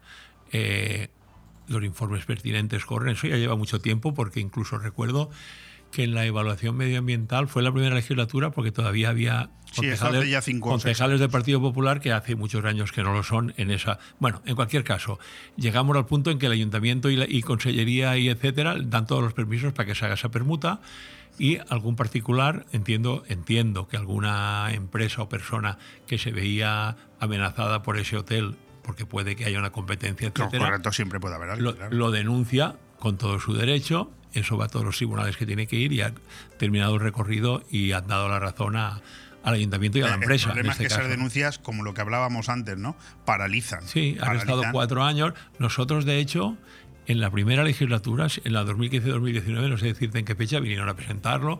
Es una un incentivo, va a haber mucho, mucha oferta laboral en, en Altea eh, para la gente de Altea o para la gente de la comarca, o sea, es un gran centro, evidentemente es un centro que va a comprar muchísimo, va, a consumir muchísimo y nosotros yo creo que a la ciudadanía alteana, a la comarca, le conviene ese tipo de, de, construcciones. Pues se ha retrasado cinco años. Alcalde, llevamos más de media hora hablando, lo sabes. Yo si quieres puedo estar hasta No, yo no tengo ningún problema un poco. No, porque a veces escucho entrevistas que hacen otros compañeros de otros medios y las entrevistas son 10 minutos, 12 minutos, 13 minutos. Ahí no voy yo, yo por eso no vengo venidor. Bueno, yo voy a hacer un repaso súper rápido, porque estamos ya fuera de hora, de cuatro o cinco aspectos que considero son fundamentales en la vida eh, de una ciudad. ¿no? Hacienda. ¿Cómo está la, situación de la hacienda pública en Altea? Eh, en Altea tenemos una, nos ha pasado una cosa curiosa. Nosotros eh, estamos muy saneados, el ayuntamiento está perfectamente saneado. Y el año pasado, por la razón que sea, no voy a entrar al detalle, se pagó se pagaron varias deudas que había porque se previno desde, desde la parte de Hacienda del Ayuntamiento que iban a subir los intereses y como había préstamos que se podían amortizar, se amortizaron. Compramos la cooperativa que realmente nosotros regamos a un préstamo, pero liquidamos el préstamo directamente, etcétera. Y eh, eso nos ha traído, y es la paradoja, eh, que cerramos el año en negativo. ¿Vale? A cerrar el año en negativo pero nos condiciona, pero sin deuda, pero nos condiciona este año y, este año, o sea, digamos, no estamos con la cuerda al cuello porque hacemos una, normalmente las inversiones, etcétera, pero tenemos que ser muy prudentes en el gasto para no tener un segundo año. O sea, eso es un poquito la parte técnica. ¿Cuál es el presupuesto? a, la, pregunta tuya, el presupuesto último que aprobamos era de 28 millones. 28 millones. A la pregunta tuya, perdona, porque ya has visto que te las hago largas. Yo no, no, adelante, adelante. Eh, Altea está muy saneado. El Ayuntamiento de Altea está muy saneado y estamos fuertes para para afrontar lo que venga. Para mí hay dos aspectos que son fundamentales en las ciudades que viven del turismo, la seguridad y la limpieza. ¿Cómo está en el ámbito de la seguridad? ¿Qué tal está Altea? En el ámbito de la seguridad, esta semana, me ha venido bien venir esta semana y no la anterior, han entrado siete nuevos policías. Al final se hizo, hay una cosa muy complicada que es... Eh, cuando hay bajas de policías, tanto por jubilación, por bajas, por lo que sea, que hay vacantes, eh, las bolsas cuestan mucho de hacer funcionar porque muchas veces los policías ya están trabajando en otras localidades y no quieren desplazarse para no perder la seguridad que tienen. Entonces, lo que hicimos en Altea fue hacer una bolsa específica para, pero sin plazas fijas. Entonces, la gente que ya está trabajando no se presenta a esa bolsa.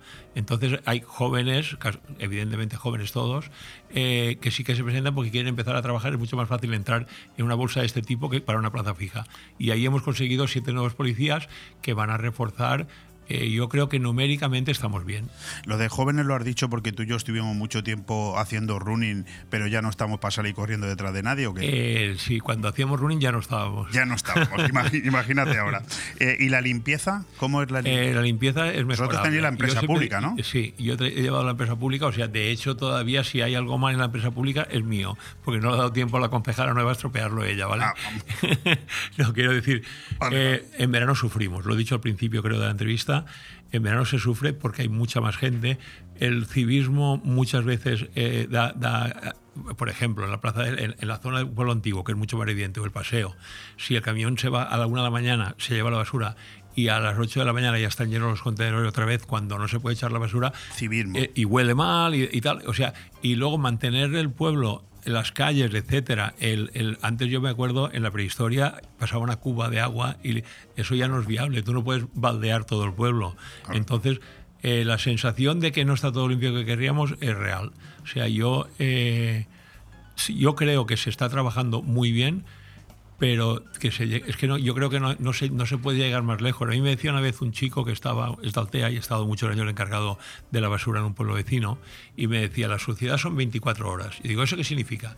Dice que si tú pasas, el barrendero pasa, y al cuarto de hora uno tira una lata, no puedes pretender que a los 20 minutos no esté la lata. Si el barrendero pasa una vez al día, ahora si pasas, si pasas durante tres días y la lata está ahí, entonces sí que no está cuidando. Hablamos de conciencia, pues alcalde, lo vamos a dejar aquí porque vamos demasiado tiempo hablando y, si lo pregunto todo ahora no tendré argumentos para decir al alcalde que vuelva por aquí dentro de un tiempo porque hay que seguir haciendo repasos sobre juventud, sobre deporte, sobre cultura, pero creo que hemos hablado de turismo, hemos hablado de seguridad, de hacienda, hemos hablado del pueblo en general y yo creo que ha estado muy bien. Eh, Diego Zaragozín, muchísimas gracias, lo primero por venir, porque lo digo públicamente, yo no tengo ningún reparo, no es tan fácil a veces que un alcalde venga aquí y hay algunos que los mm, nombran alcaldes y no sé si es que se creen que son de repente, no sé, el consejero delegado del Santander. Nosotros los medios de comunicación lo que queremos es que sean los propios alcaldes los que se dirijan a los oyentes para decirles, oiga, mire usted lo que estoy haciendo y esto es, esto es lo que hay.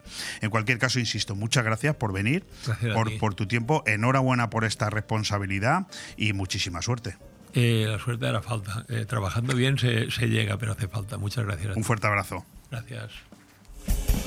Bon Radio. Nos gusta que te guste. Calidad, clase, carácter, excelencia son sinónimos de restaurante Juan Abril. Porque ¿dónde vas a comer y cenar mejor que en el mismo paseo marítimo de Altea con el mejor trato y servicio deleitándote de una magnífica fideuá con fideo fino con foie, un tartar de atún, de salmón o stick tartar de carne y los más exquisitos arroces de la mejor cocina de siempre? Reserva tu mesa al 96 584 37 22. Restaurante Juan Abril. Paséis del Mediterráneo 14, Altea. Ah, y parking gratuito.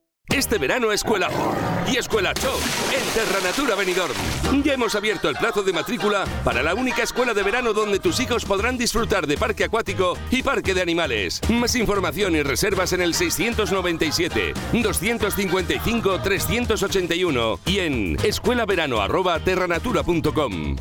Vive el verano en Finestrat. Este sábado no os perdáis el concierto de la Orquesta Ensemble de la Mediterránea, compuesta por músicos de la Orquesta de Jóvenes de la provincia de Alicante, agrupación reconocida a nivel internacional con una media de edad de 15 años, que nos trae una selección de piezas consagradas de música clásica hasta el Auditorio del Castell. Será este sábado 15 de julio a las 22 horas. Colabora Diputación de Alicante.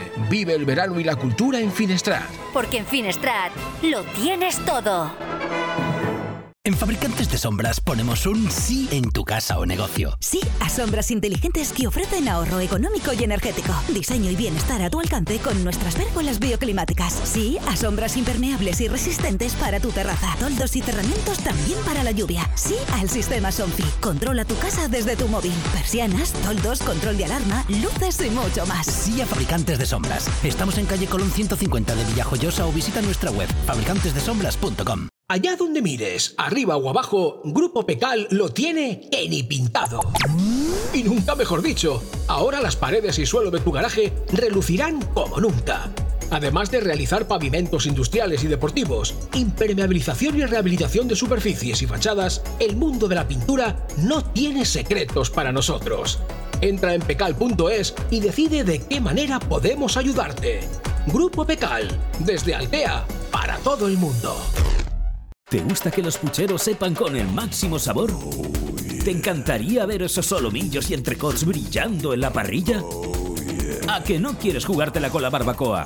Pues en Carnicería Alfonso Lara tienes la seguridad que no te va a fallar nunca. Porque la mejor combinación de calidad y precio con los mejores productos selectos la tienes aquí. Carnicería Alfonso Lara. La mejor carne al corte de buey, vaca, pollo, cerdo y cordero. Ven a comprobarlo en Garita 10 de Benidorm. Carnicería Alfonso Lara. Siempre junto a ti. ¿Te gusta llegar a tiempo a tu destino? ¿Volver a casa tan cómodo y seguro como si fueras tú mismo el que conduces? Radio Taxi Benidorm. El mejor servicio a tu entera disposición. Descárgate nuestra aplicación Pide Taxi para el móvil y solicita un taxi de la manera más fácil. Visita nuestra web radiotaxibenidorm.com. Radio Taxi Benidorm 96 586 2626. La tradición es un arte y en Mesón el Segoviano somos artesanos. Artesanos de la buena cocina. Prueba nuestro cochinillo segoviano, el cordero al horno, el chuletón de buey, bacalao a la vizcaína y muchos más platos que harán que repitas. Además, estamos preparados para cualquier reunión, evento o grupo. Descubre nuestros menús especiales. También tenemos un fantástico menú diario para que comas como en casa. Mesón el Segoviano. Artesanía en la cocina. En calle Ibiza 10, Benidorm. Relatos de ayer y hoy con Santiago Alcarranza. Patrocinado por Costa 3 Proyectos Inmobiliarios.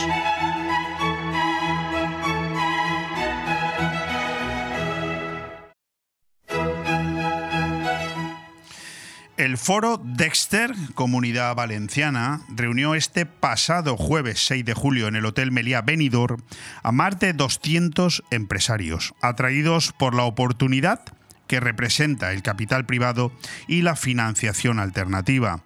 Dexter presentó ante promotores, constructores, consultores financieros, abogados, arquitectos, agentes de la propiedad inmobiliaria y empresarios de otros sectores productivos sus principales servicios y sus productos más demandados, muchos de ellos ligados a la financiación inmobiliaria.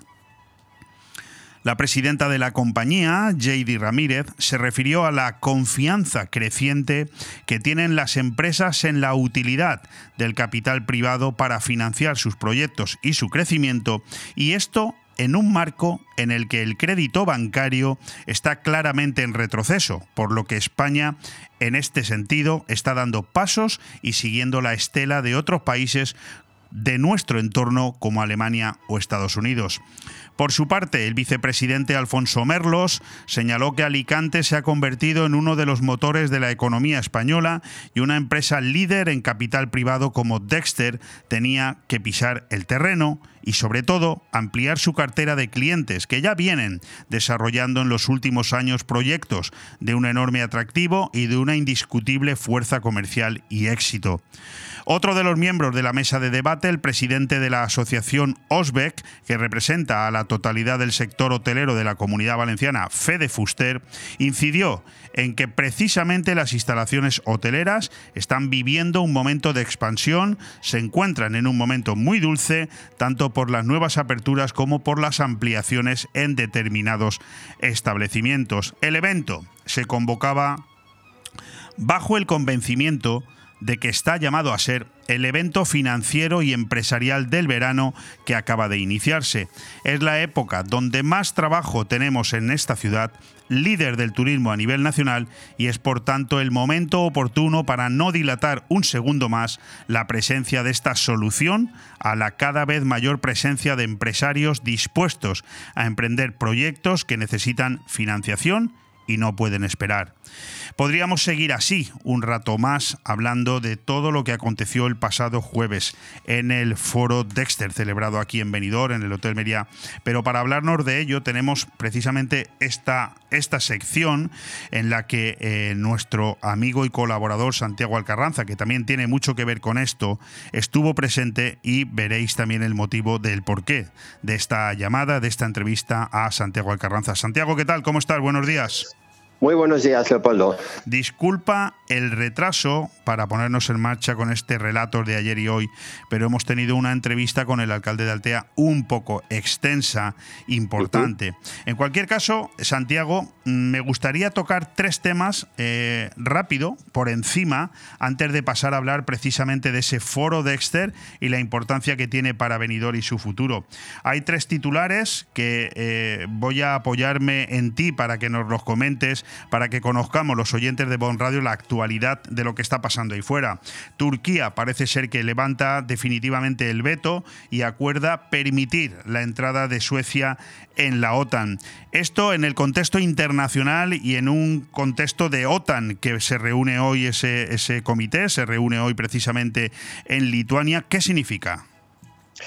Bien. Eh, pues es un capítulo más de lo que son las, negociaciones eh, diplomáticas, políticas internacionales, los juegos de poder, los equilibrios, etcétera. Básicamente, Turquía pues eh, ha vendido caro su eh, apoyo, bueno, su otorgar el permiso en este caso tanto para la incorporación tanto de Finlandia como de Suecia, especialmente la de Suecia, pues porque, bueno, Turquía ha dicho que hay de lo mío, ¿no? Y lo suyo es, eh, en principio, pues eh, la actitud, en este caso particular de Suecia, hacia el PKK, que es el Partido de los Kurdos, eh, opositor, en, algunos casos incluso opositor armado al, al gobierno de Ankara, y que reclama pues eh, un estatus de, independencia o de autonomía para, para el Kurdistán. Es un conflicto eh, mm, que para los turcos, pues eh, para el gobierno turco es un conflicto importante y Suecia pues siempre ha sido una tierra digamos de refugio para estos opositores.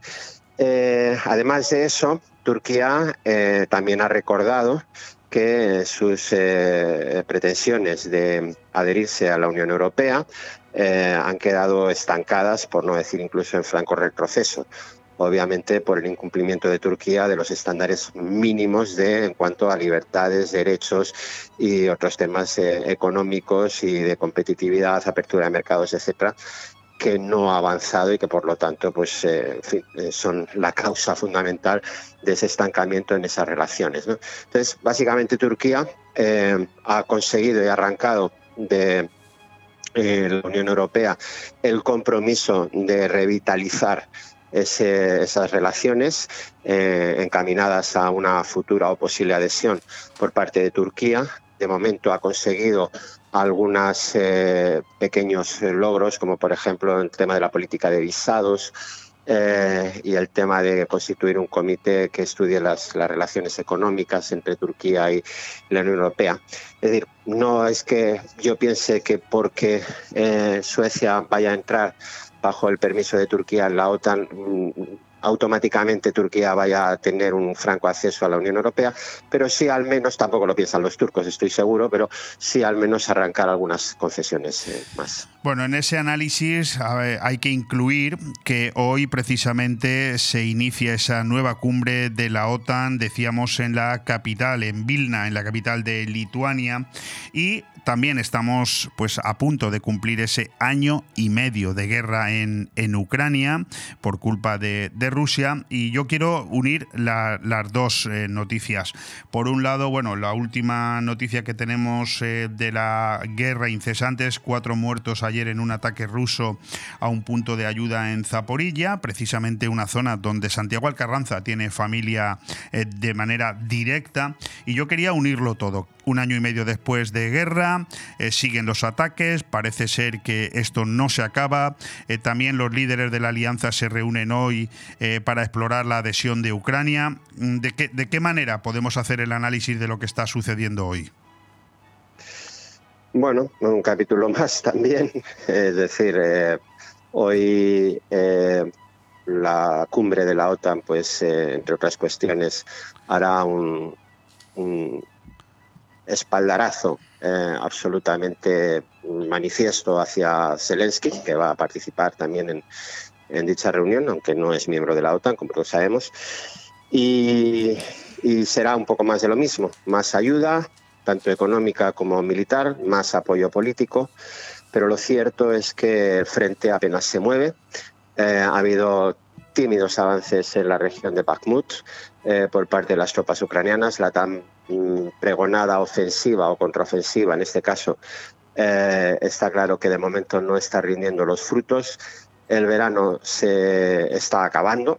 Pronto en un par de meses llegarán las lluvias de otoño y por lo tanto pues el avance de, los ucranianos se dificultará eh, enormemente. Parece ser que los rusos esta vez están aguantando el, empuje. Eso en el plano militar. Obviamente, otra cuestión bien distinta puede ser el plano político y, el plano económico. Eh, la interrogante es si Rusia eh, o cuánto tiempo más Rusia va a poder eh, continuar sosteniendo económicamente esta guerra sin que le pase factura, tanto en clave interna como, por supuesto, en, sus capacidades de, aprovisionamiento. Y luego, pues políticamente, el desgaste que esto pueda tener para el señor Putin. Pero ahí, en ese sentido, eh, podríamos enlazar con el intento de, motín por parte del grupo Wagner y todo lo, en fin, yo es que recuerdo esa famosa frase de, Churchill en el cual decía que Rusia es un acertijo envuelto en un misterio dentro de un enigma. Pues creo que se quedó corto, ¿no? Podríamos añadir incluso, pues no sé, rodeado de secreto en el más impenetrable hermetismo, porque realmente sorprende que, eh, como se ha publicado, pues eh, después de llamar traidor y después de eh, anunciar de que había sido una puñalada por la espalda el, intento de, rebelión o de amotinamiento por parte de Prigozhin, del grupo Wagner, pues ahora parece ser que se reunieron amigablemente hace unos días con los 35 políticos más en el Kremlin como si no hubiese pasado nada, ¿no? O sea, los villanos se han convertido otra vez de nuevo en héroes y, y, todo el mundo ha aparecido de nuevo en escena cuando se especulaba pues que unos podían estar detenidos, otros defenestrados. En fin, eso es Rusia Sí. Y, es, lo que, lo que tenemos. Bueno, no sé si tuviste oportunidad de ver el debate de anoche, que por supuesto hoy es noticia pues prácticamente en todos los medios de comunicación, tierra, mar y aire.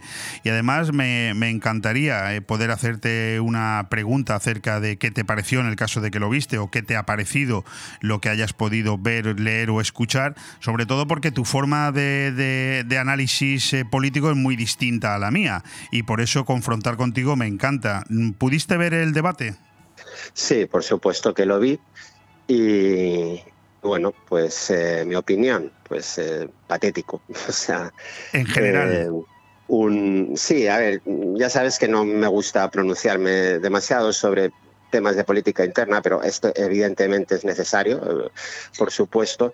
Básicamente, mi opinión es, eh, insisto, fue un debate patético, en fin, eh, un debate absolutamente bronco, carente de, madurez, carente de intelectualidad, eh, donde básicamente pues, pareció que, había dos adolescentes pues, intentando colocar mensajes absolutamente básicos, por no decir mm, primitivos, y, donde incluso hasta los periodistas, a los cuales a los dos me parecen grandes periodistas, eh, pues eh, estaban, no sé, sorprendidos precisamente por ese comportamiento adolescente que eran incapaces de, controlar, moderar y, encauzar, ¿no? Eh, a ver. Yo sé que tú eres muy crítico porque además tienes una forma de pensar muy, muy clara y, por eso me encanta debatir contigo. Pero yo, eh, Santiago, que vi los primeros 25 minutos y me negué a ver lo demás porque era absolutamente insufrible, en eso te doy la razón, yo creo que eh, ese, esa situación que se creó y que tú estás describiendo fue precisamente provocada por uno, no por los dos. Y no, yo creo que fueron, fueron los dos. Si, te refieres a Sánchez... Eh, es que no dejaba hablar, es que es lo que yo vi. es que no dejaba hablar. te, concedo, que quizás hubo un, un poco más de, de, carga, sí, por parte de, Sánchez.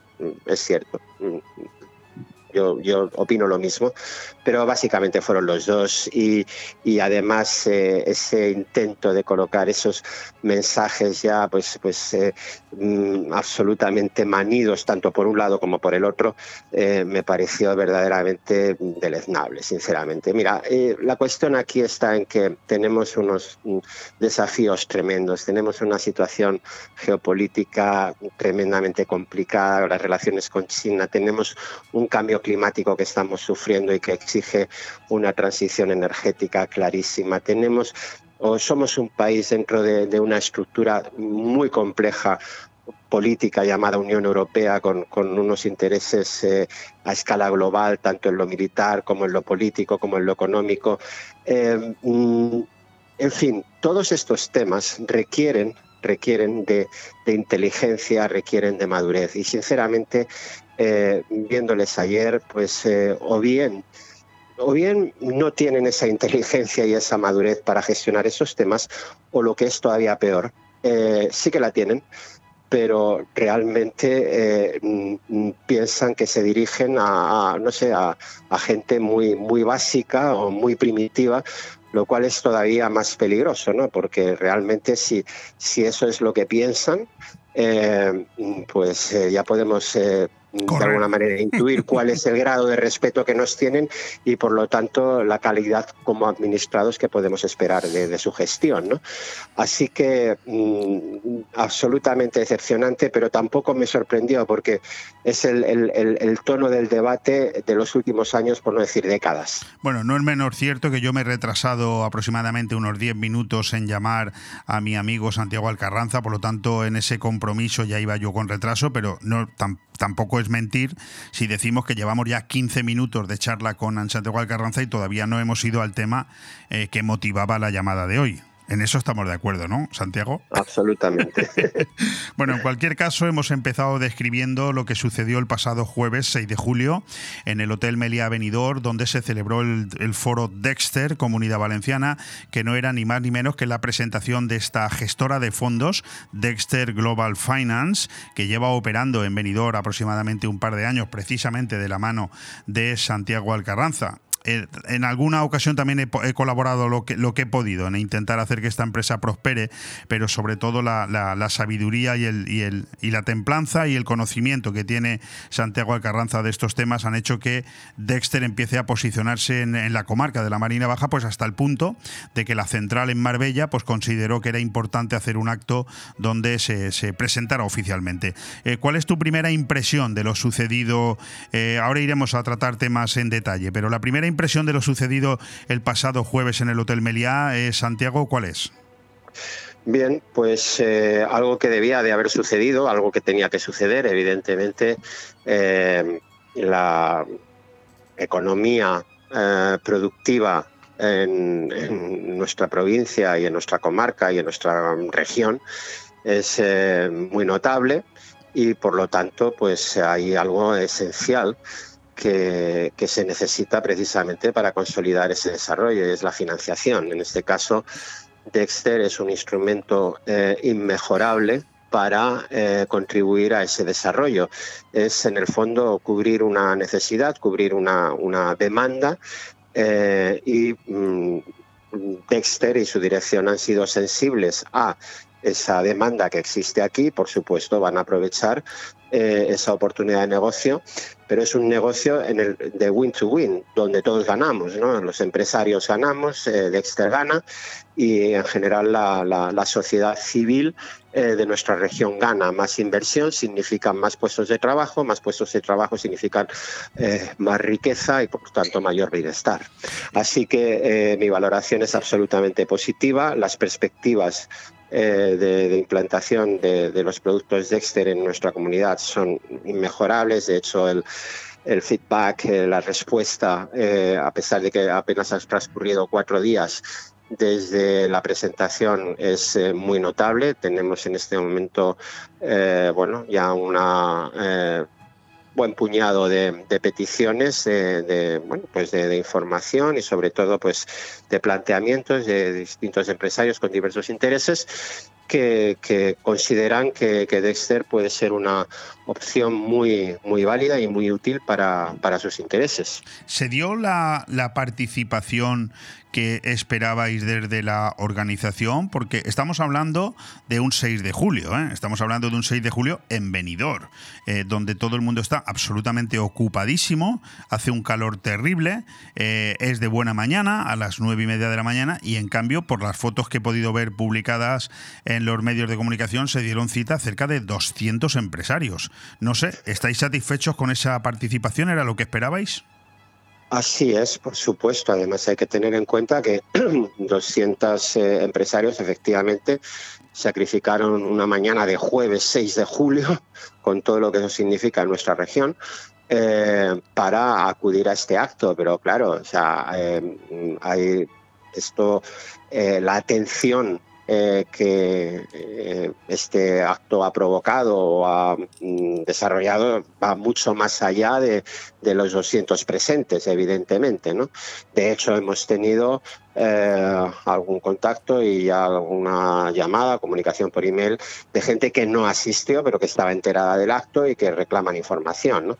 Por lo tanto, sí, a nivel de asistencia fue un verdadero éxito y, que en, definitiva responde a, una necesidad y a una demanda eh, que está absolutamente latente en, nuestra región.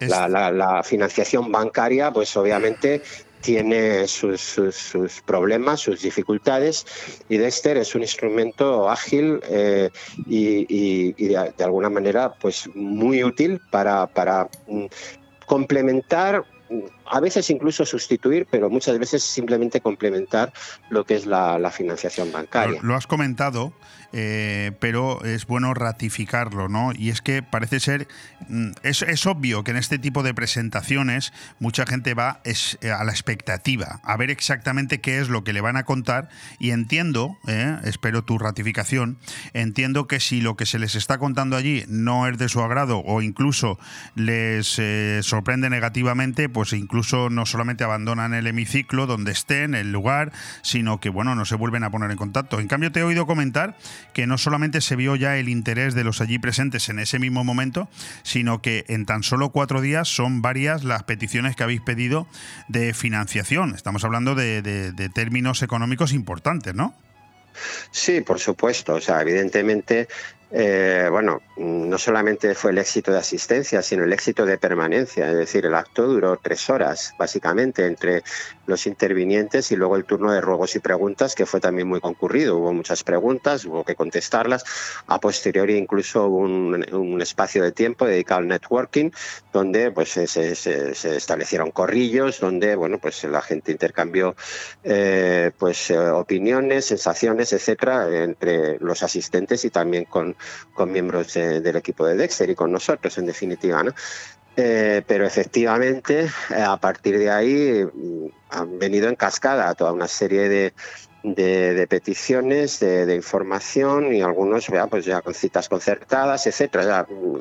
ahí sí que te digo que estamos un poco sorprendidos, efectivamente, de, de la celeridad con la que se está produciendo esa, esa reacción ¿no? y al ritmo al que vamos. Por supuesto que Dexter va a estar a, la altura del desafío y, naturalmente que aunque sea verano, eh, no, no, vamos a parar, ni mucho menos. Y por supuesto estamos eh, abiertos y receptivos a, a, informar y ayudar a, cualquier empresario que en este momento pues, pueda tener una necesidad de, financiación para sus proyectos. Oye, creo que lo has comentado también, pero ¿por qué son importantes este tipo de empresas como Dexter, que hasta hace relativamente poco tiempo se las consideraba empresas con una reputación, no, no, no voy a decir mala, pero no la mejor reputación y en cambio pues estamos llegando a un punto en que se, consideran eh, centros de solución a lo que precisamente los bancos están desatendiendo a esa clientela, ¿no? Eh, ¿Por qué? Porque esto es así, pues mira, básicamente porque Dexter en realidad se comporta como un socio financiero. Es decir, vamos a ver, eh, el papel de un banco es te dejo dinero y mm, ya me lo devuelves con, con, este interés. ¿no? y bueno, ahí se acaba todo. Dexter, en realidad, mm, sí, sus tipos de interés, no lo vamos a ocultar, son eh, pues eh, sensiblemente superiores a lo que cabría esperar de, de, la banca tradicional, pero es que también el servicio que presta Dexter es mucho más amplio y va muchísimo más allá de lo que hace un banco. Es decir, em, Dexter básicamente intenta eh, colaborar y asegurar el éxito del proyecto. Al final del día, cuando alguien tiene una idea, cuando alguien tiene un proyecto y busca un socio, eh, pues normalmente em, una buena parte de sus beneficios se los tendrá que dar a su socio. Desde esa perspectiva, eh, lo que cobra Dexter puede ser un poco más caro que la banca tradicional, pero bastante más barato que un socio, comportándose igual que un socio. Por eso, eh, realmente, eh, cuando se hacen los números, cuando verdaderamente se aborda el proyecto y sobre todo se viabiliza el proyecto, eh, Dexter eh, resulta barato y esa es la, clave del éxito. Evidentemente hay que entrar en materia, hay que arremangarse para, asimilar y comprender estos conceptos, pero una vez que, se asumen y una vez que, se estudian, la conclusión es muy evidente. Es un buen momento para la llegada de una empresa como Dexter a la comarca de la Marina Baja porque quizás haya una reactivación la, de la economía. Bueno, es que mm, yo creo que hablar de reactivación ya queda, en fin, es un término pasado de moda. estamos, estamos viviendo un momento de activación económica, una economía muy activa en nuestra región, eso es indudable. Es decir, eh, desde el punto de vista de la ocupación hotelera, el negocio del turismo, tan importante en nuestra región, pues, en fin, eh, está en unos niveles verdaderamente eh, muy notables. O sea, el entusiasmo y el optimismo de todos los operadores del sector turístico es eh, absolutamente manifiesto. En el tema eh, del desarrollo inmobiliario podemos decir lo mismo.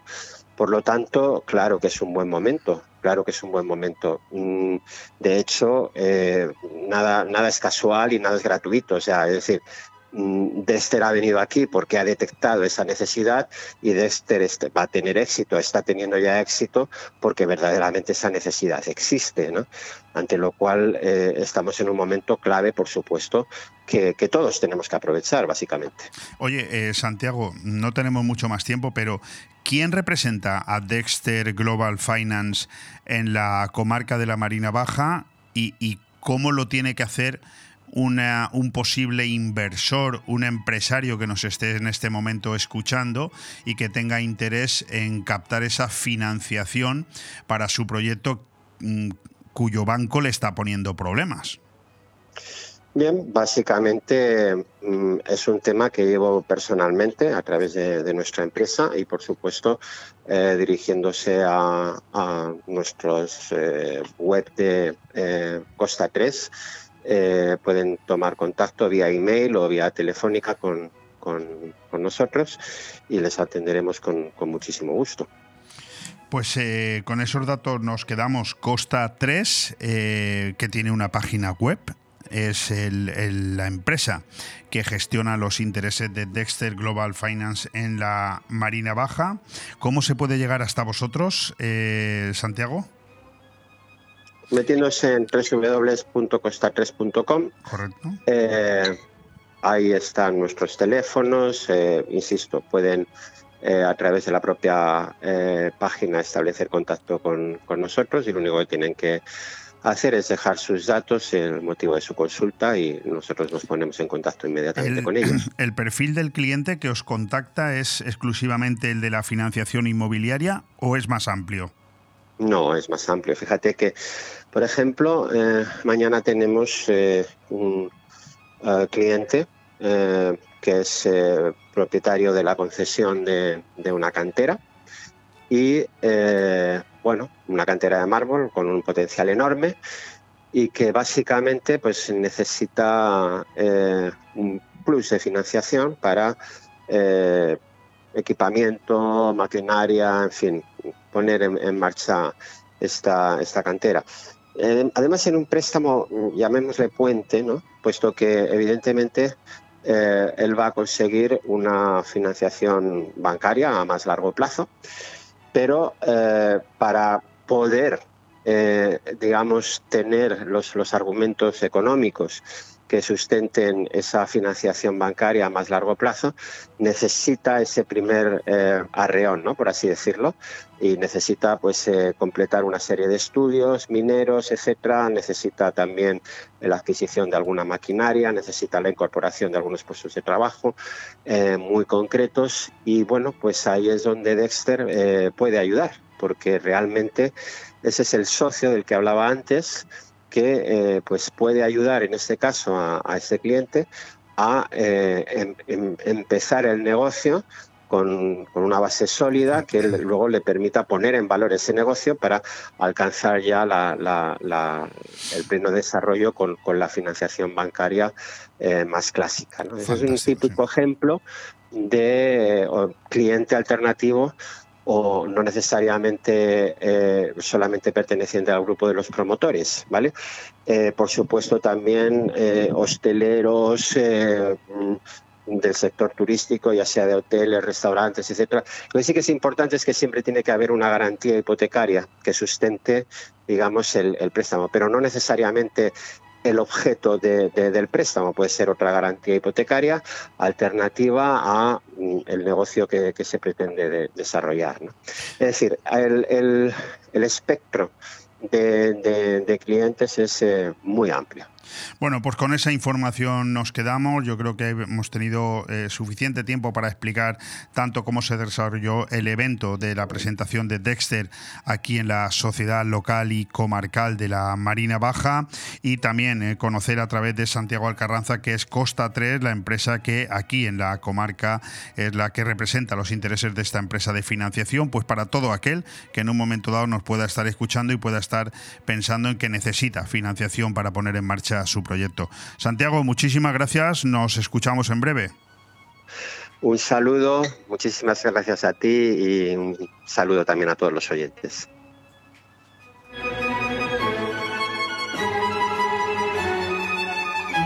Bon Radio. Nos gusta que te guste. Lightyear en el cine familiar estival de la Nucía. La película animada Lightyear se proyectará este jueves 13 de julio a las 10 de la noche en la Plaza dels Musics, con entrada libre y gratuita.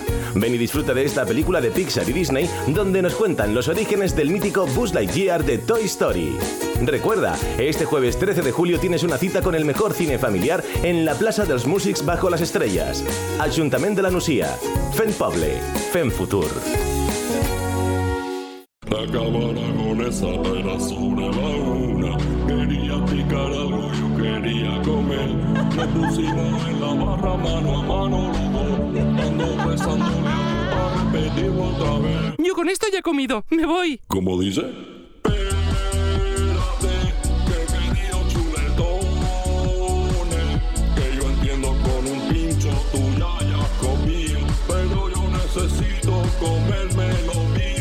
Ven sin prisas a la Cava Aragonesa, una institución en el corazón de Benidorm. El movimiento se demuestra bailando. En Estudio de Danza Mora disfrutarás del baile con nuestros cursos de hip hop, street dance, baile español, flamenco, sevillanas o ballet clásico. Y no te pierdas las novedades en cursos de contemporáneo, zumba, Broadway y pilates, con edad a partir de 3 años y durante todas las tardes. Reserva ya tu plaza llamando al 658 38 35 61. Estudio de Danza Paqui Mora, calle Santa Cristina 2, Benidorm. Aire Fresco, programa patrocinado por Hotel Meliá Benidorm, Fomento de Construcciones y Contratas, Exterior Plus y Actúa, Servicios y Medio Ambiente.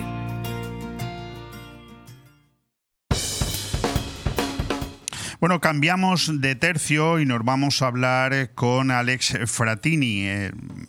Portavoz de la Asociación de Bares, Restaurantes y Cafeterías de Benidorm. Hemos buscado una excusa para llamarle, pero es solamente eso, una excusa, una noticia que ha saltado eh, a los medios de comunicación sobre determinados conflictos que se dan, bueno, en verano hay muchísima gente, no todo es, en fin, eh, paz y alegría, sino que hay conflictos porque, bueno, hay gente que hace cosas que a otros molestan. Pero yo quería empezar primero, porque ya que lo tengo al otro otro lado del teléfono. Va a ser complicado hablar con él a lo largo de estos meses, que es cuando más trabajo tienen en la hostelería.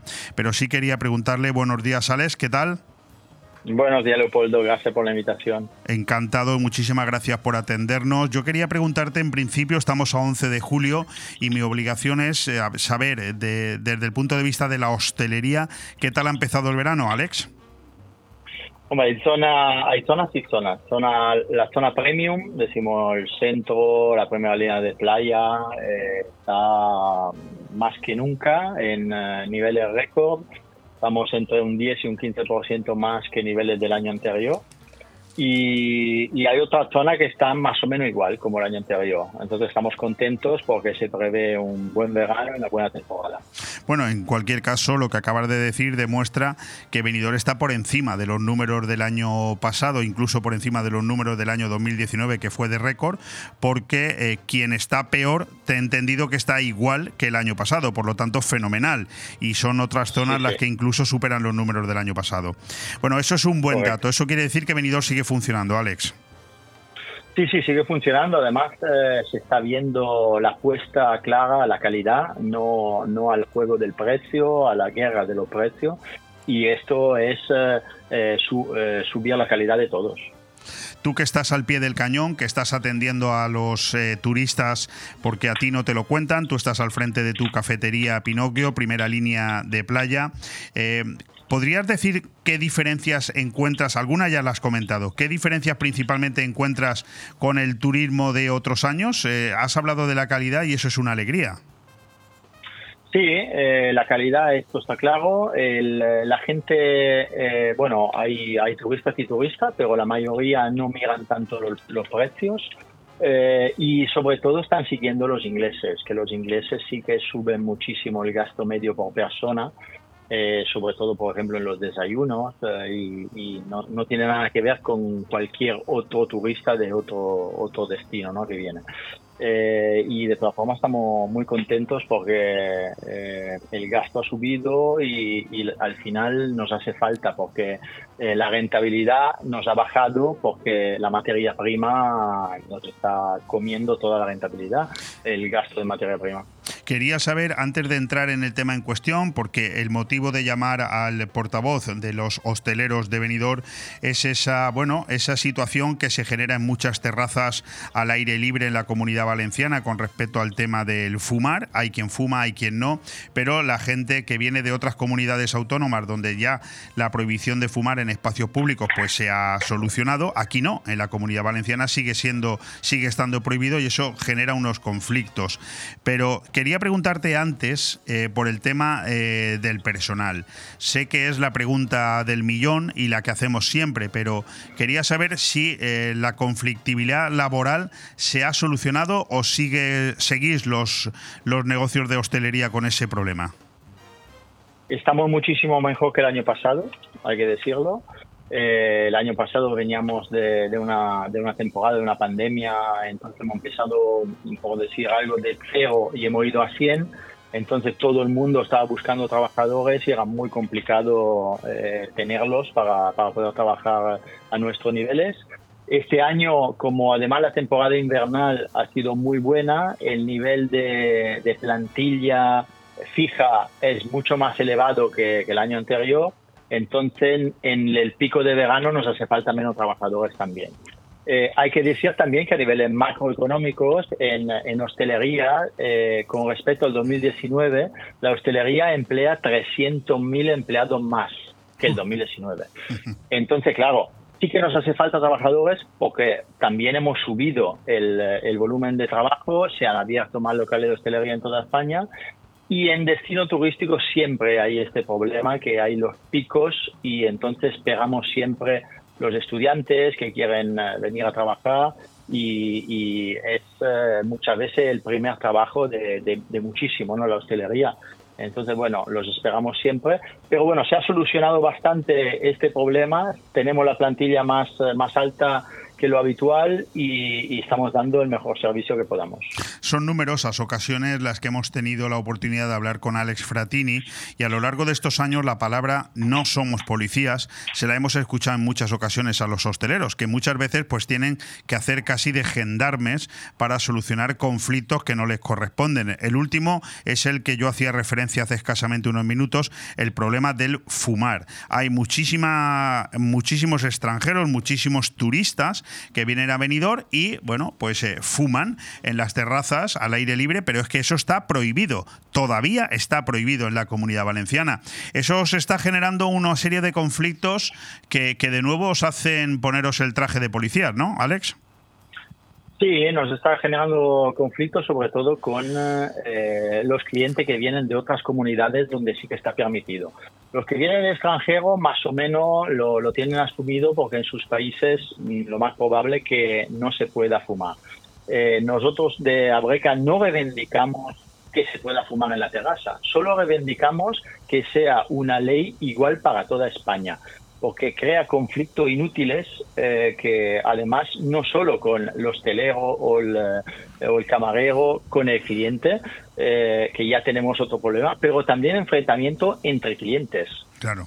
yo realmente no soy fumador y no soy partidario que se fume en, en sitio público, pero respeto también a, los fumadores y, y, no tengo ningún problema pero la ley tiene que ser igual para todos. Eh, y es esto que, crea problemas. Sí, eh, evidentemente tiene mucha razón el, portavoz de los hosteleros en Benidorm.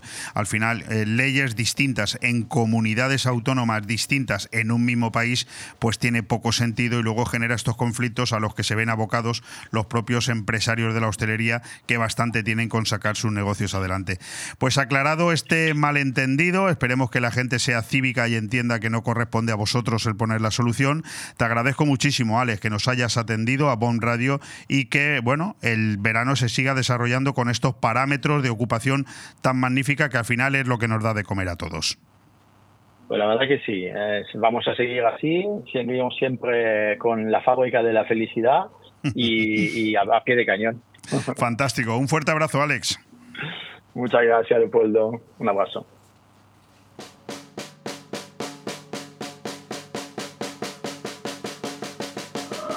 Radio. Nos gusta que te guste.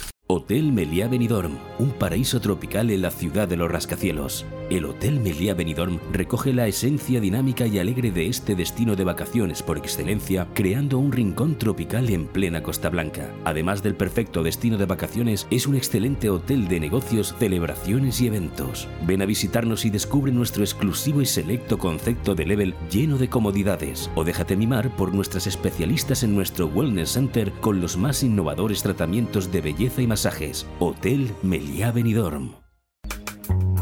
Nirvana Asesores te consigue subvenciones.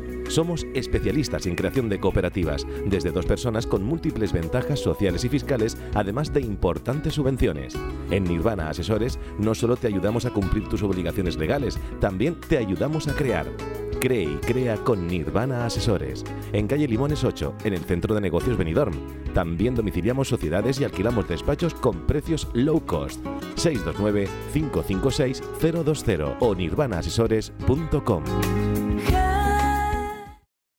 El verano es para los peques en la Cala de Finestrat. Y es que vuelven las actividades infantiles gratuitas para niños y niñas de 3 a 12 años. ¿Cuándo? Todos los martes, miércoles, jueves, viernes y sábados del verano. ¿Horario? De 10 a 2. ¿Dónde? En la Cala de Finestrat. No es preciso inscripción previa. Solo venir con ganas de pasarlo bomba. Organiza, Concejalía de Turismo Ayuntamiento de Finestrat. Porque, en Finestrat, lo, tienes, todo.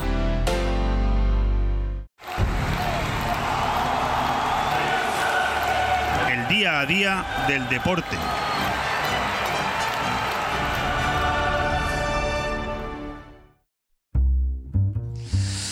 Bueno, pues tenemos por fin, cuando ya llevamos tres cuartos de programa y afrontamos la última media hora en este martes 11 de julio, los primeros minutitos que nos encontramos para hacer algo más que charlar con alguno de nuestros invitados, aunque aún nos queda alguno. Vamos con el deporte, brevemente, porque todavía es pronto para hablar de deporte de una manera intensa, sobre todo cuando al fútbol se refiere, aunque la gran mayoría, por no decir todos los equipos de primera y segunda división, ya han empezado su pretemporada. De hecho, el Madrid 2023-2024 empieza a sudar. Tras 35 días de asueto, el equipo blanco inicia una pretemporada marcada por la gira en Estados Unidos con un clásico. Cinco semanas después de que el Real Madrid empatara a uno contra el Athletic Club en el Santiago Bernabéu y bajara el telón de la temporada anterior, el equipo blanco ya ha roto a sudar de cara al curso que comenzará el próximo 12 de agosto, precisamente también ante los de Valverde. Vamos ahora con el Barça. Xavi cita a 26 futbolistas entre primer equipo y cantera. El Barcelona 23-24 ya se ha puesto en marcha. Los azulgranas pasaron ayer por la mañana pruebas físicas y médicas y por la tarde primera sesión.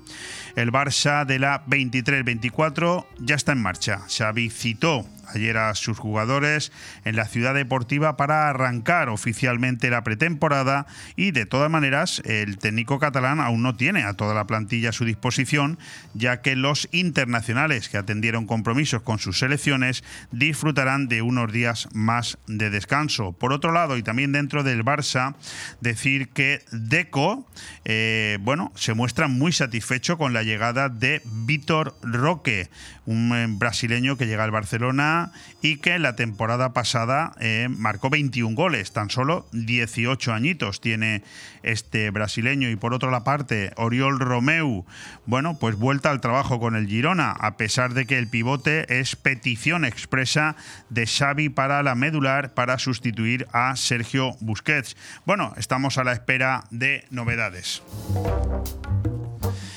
Cambiamos de deporte, nos vamos a la Fórmula 1, eh, una Fórmula 1 que en esta temporada y con los eh, primeros pasos de Fernando Alonso nos ha ilusionado a todos, pero después de ver lo sucedido este pasado fin de semana en Silverstone, hay gente que se pregunta si es un paso atrás de Aston Martin o es un crecimiento de los rivales. El coche verde pierde fuelle en las dos últimas carreras y Alonso insiste en no realizar análisis futboleros.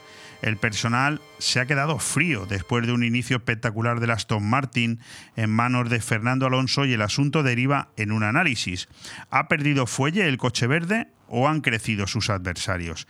El séptimo puesto del español en Silverstone fue el mal menor de un gran premio a la defensiva en vez de jugar al ataque como le gusta al protagonista. El comienzo de curso deparó una algarabía general porque Alonso estaba de vuelta a los 41 años, 20 después de haber conseguido su primera victoria en la Fórmula 1. Pero desde la carrera de Barcelona, donde también quedó séptimo, el crescendo de Aston Martin ha sufrido una rebaja. Bueno, este fin de semana no hay carrera de Fórmula 1, pero los dos últimos fines de semana de julio sí. Veremos qué sucede. Tenis, Wimbledon, nadie para a Carlitos. El murciano remonta un set a Berretini y se estrena en los cuartos de este torneo inglés. Carlos Alcaraz va escribiendo su propia historia. El murciano, a sus 20 años y 72 días, se convirtió ayer en el más joven en los cuartos de Wimbledon desde Nicky Kyrgios en 2014. El tenista hizo un ejercicio de escapismo saliendo de la trampa que le había planteado Matteo Perretini. El italiano fue un digno oponente hasta que hincó la rodilla por 3-6, 6-3, 6-3 y 6-3. Nos vamos al ciclismo porque hoy se reanuda el Tour de Francia. El Tour se reanuda con el duelo entre Pogachar y Vingegaard al rojo vivo, con Carlito Rodríguez aspirando al podio y un, y un trazado trufado de trampas. Eh, Jonas y Tadej prometen batalla de inicio a fin en la etapa número 10 que se pone en marcha hoy entre Vulcana e Isor rompepiernas absoluta, corta, 167 kilómetros, pero dura. Los héroes de este Tour de Francia descansaron ayer en Clermont-Ferrand y alrededores, en el corazón del macizo central. Allí, tras nueve días de batallas impagables, todos echaron cuentas respecto a sus objetivos antes de que la carrera se reanude hoy con una jornada rompepiernas. Terminamos la última de las noticias en el ámbito deportivo. La nueva directiva del Club Balonmano Benidorm de Folletes se presentó ayer ante el alcalde Tony Pérez. El club y el ayuntamiento seguirán colaborando para la potenciación de este deporte en la ciudad.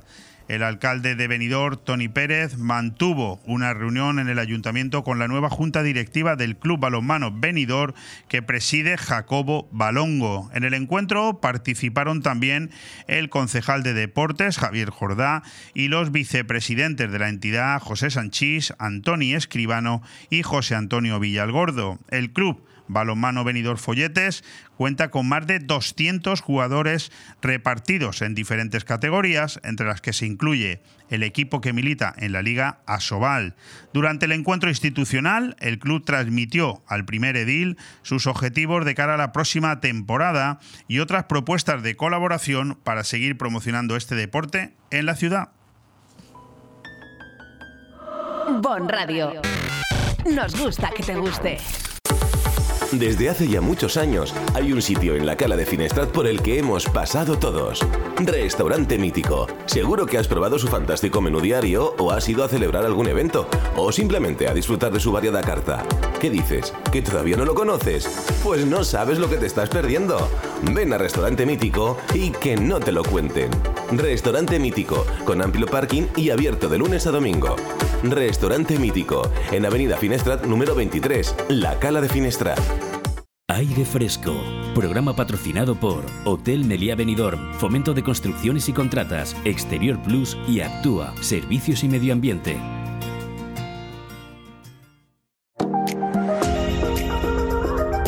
Lions presenta Conoce al líder. Conversaciones con líderes de la comunidad. Con El León, Humberto HJ Normey. Ahora sí, entramos en la recta final de este martes 11 de julio, en el que, bueno, pues hemos hecho casi un poco de todo, pero también hay cosas que se han quedado fuera, pero es lo que tiene tener invitados de excepción, invitados de lujo, y hoy vuelve a estar con nosotros nuestra última incorporación en el capítulo de colaboradores, como es Humberto Normey, el presidente del Club de Leones de Alicante, en esta sección que decidimos titular Conoce al líder. Humberto, ¿qué tal? ¿Cómo estás? Un gusto siempre saludarte, Leopoldo. Eres un líder sin lugar a dudas, pero no de la velocidad. Por supuesto, como te digo siempre, leones no gacelas. De la velocidad no lo eres porque siempre llegas un poco ajustado de tiempo. Me dijeron que las cosas buenas se hacen esperar, no es mi caso, no quiero exagerar. Muy bien, estamos de acuerdo. Bueno, él viene, eh, se hace acompañar de un invitado que está también aquí con nosotros y aquí el que sobra soy yo. Por, lo tanto, le voy a ceder el micrófono al señor Humberto para que presente al invitado y lo interrogue. Además, Leopoldo, te lo agradezco y para nada siempre agradezco poder tener la oportunidad de estar aquí en tu micro. Con este caso quería presentarte a Chema Núñez de Tradu, que además tiene entre sus múltiples méritos, incluyendo los personales, de carácter y los de valores, los relacionados con esos valores que tanto tocamos en este segmento, una, una cosa que a mí me llama mucho la atención como fundador. ¿Qué tal, Chema? ¿Cómo estás? Hola, buenos días. De Tradu, él en 2016 fue una de las primeras, primeras personas que a nivel empresarial se dio cuenta que los servicios del conocimiento y los servicios online iban a ser el futuro. Y ahí fue cuando empezaste, Chema. Buenos días, un poco la, la andadura de Tradu. Cuéntanos, ¿qué tal? ¿Cómo estás? Hola, buenos días. En primer lugar, quería daros las gracias por darme la ocasión de estar aquí con vosotros. Es un honor de poder participar aquí con Bon Radio y con el Club de... Acércate, de- acércate, me acerco un poco más. acércate. Muy bien. De la mano del Club de Leones, agradeceros la ocasión. Cuéntanos un poco cómo surgió Tradu, que lo hemos dejado ahí un poco candente. ¿Qué es Tradu? ¿Cómo nació? ¿Por qué en 2016? ¿Qué te hizo pensar? Tiro por aquí. Bueno, pues eh, esto es un proyecto que nace, pues bueno, eh, yo vengo de una trayectoria en, entornos comerciales ligados en primer lugar al mundo pues, de, maquinaria industrial. También tuve un paso por, por, el mundo de la construcción, estuve más de 10 años vinculado en entornos técnicos y comerciales. Y bueno, durante los años un poco de la crisis de la construcción, en su pico más bajo, en los años 2012, pues bueno, pues me tuve un poco, pues también que, que intentar salir adelante, ¿no? Entonces, bueno, pues eh, después de, pues, de, un periplo profesional en diferentes industrias, algunas de ellas pues fueron también a pique por el camino, pues de alguna forma pues, pues tuve que, salir de casa. Acabé en Bilbao, en, fue una muy buena experiencia en unas empresas de maquinaria en la zona de, de Vizcaya, pero me di cuenta que había una necesidad muy concreta, que era pues, todo el tema pues, internacional de, pues, de documentación técnica del mundo de la ingeniería. Yo vengo del mundo de la ingeniería industrial y me di cuenta que en ocasiones pues que teníamos que paralizar un poco las oficinas técnicas pues, pues o ingenieros que tenían que dejar de hacer lo que sabían hacer que era pues diseñar o programar. Y me di cuenta que bueno pues que podía haber una necesidad a, nivel de a nivel de gestionar toda esa documentación. Y bueno inicialmente pues pues eh, empecé a participar en algún pequeño manual alguna traducción compaginándola con mis labores como ingeniero de ventas en empresas de maquinaria pero bueno, poco a poco me di cuenta de, oye, pues ¿por qué no ir un poco más allá? Justo. Me has tocado ahí, eh, Chema, eh, si puedes, dos puntos neurálgicos. Y el primero, y es una conversación que hemos tenido tú y yo en, en otras ocasiones, eh, en cuanto a todo esto, esta vertiente de la, documentación técnica, nosotros aquí, como sabes, hablamos mucho de valores, hablamos de, la fiabilidad, la confianza, la, la transparencia. y hace falta, es una pregunta sencilla esta, ¿deposita tu usuario en cuanto a documentación técnica, particularmente confianza en ti para que esa traducción sea fiel al original? ¿Es importante la confianza en esto en particular? Es importantísimo. En manuales de maquinaria, que de hecho incluso por, ley conlleva responsabilidades de, una traducción absolutamente fidedigna, de, ah. porque esta documentación pues muchas veces va a parar a, manos del propio manual de instrucciones de, los operarios a nivel de, planta, de maquinaria. Entonces, claro, todas las medidas de seguridad tienen que estar perfectamente eh, pues definido ¿no? y, con una traducción fidedigna de, todos los procedimientos, todos los dispositivos de seguridad y todas las precauciones que ha de tener. Y de hecho es obligatorio por ley en toda Europa, en todos los Estados miembros, eh, que disponga al operario de un manual de instrucciones y de operación. Entonces la confianza es absoluta, por supuesto. Eh, me, ha sorprendido, eh, disculpa, porque es un, placer hablar contigo, pero claro, eh, yo siempre soy un sorprendido aquí por el amigo Humberto Normey, que me trae a sus invitados así casi medio en secreto y me dice, no te preocupes, que allí los conocerás y allí te los presentaré. Estáis en Logroño, ¿no? En la, central la tenéis en Logroño, la sí, empresa. yo soy riojano y bueno, la central está en Logroño, el proyecto nació en Logroño, pero bueno, es un proyecto al principio se pensó como soy riojano y no tengo viñas, siempre dije, bueno, tengo que tener tengo que tener alguna pequeño negocio que me lo pueda pues, llevar en la mochila a todos sitios. Entonces, Fíjate que ahora mismo estaba yo hablando por, por teléfono con un gran bodeguero que tiene sus bodegas en La Guardia, eh, Vinos Antonio Alcaraz, pero él es de aquí, de, de, la, de aquí, de, la provincia de Alicante, pero tiene sus bodegas allí.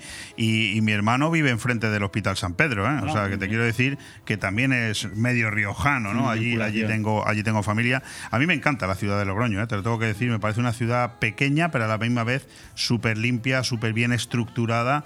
Y me ha sorprendido, ¿qué hace un riojano como tú por un lugar como este, que ha venido a hablar varios idiomas aquí a Benidorm? por lo menos dos. es una historia, pues un poco... Eh, hace años cuando empecé con el emprendimiento, pues bueno, y cuando ya decidí dedicarme un poco pues 100% a... Era, corría el año más o menos el 2018 y bueno, necesitaba un poco de calma para, dije, bueno, pues hay que meter pues muchas horas, hay que trabajar mucho a nivel comercial, a nivel tecnológico, porque aparte de traducción de manuales, pues también hacemos temas de interpretación, de, call centers en varios idiomas. Entonces, pues tuve que diseñar una cartera, un portfolio de, servicios. Pues bueno, desde el primer momento quería pues eh, hacer crecer una pequeña agencia pues, de servicios un poco diferenciados en torno a la internacionalización, en torno a, los idiomas y con una componente tecnológica. Entonces, pues bueno, eh, fue una época que andaba un poco más escaso de, liquidez y dije, bueno, voy a buscar... Bienvenido al club. Bienvenido al club. El tema del emprendimiento es muy romántico, pero bueno, tiene... Me ha, chocado porque, bueno, eh, fíjate lo que son las cosas de la vida. Luego Humberto me, me, riñe porque dice, siempre que traigo a alguien aquí, da igual, el sector, el gremio, da lo mismo, siempre tienes algo que contar. Es que es verdad, estuviste en los brazos de Rocío Jurado después de hablar de Rocío Jurado y puedo seguir, o sea, sí, bueno, corriste varias maratones después de hablar... Es cierto, es cierto, aunque no lo parezca. Bueno, pues también mi primera novia se dedicó a la traducción e interpretación y tiene una empresa exactamente como la tuya, que en, Alicante se llama Traima, no sé si la conoces. No, no la conozco. ¿Te ha sonado alguna vez?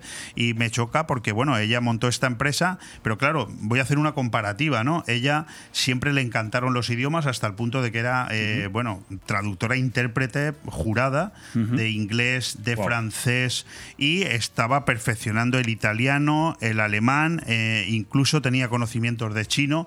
De una persona como tú, que, que, crea una empresa como esta, eh, es, ¿es casi obligatorio para ti tener conocimiento de idiomas o con que te rodees de un buen equipo es suficiente?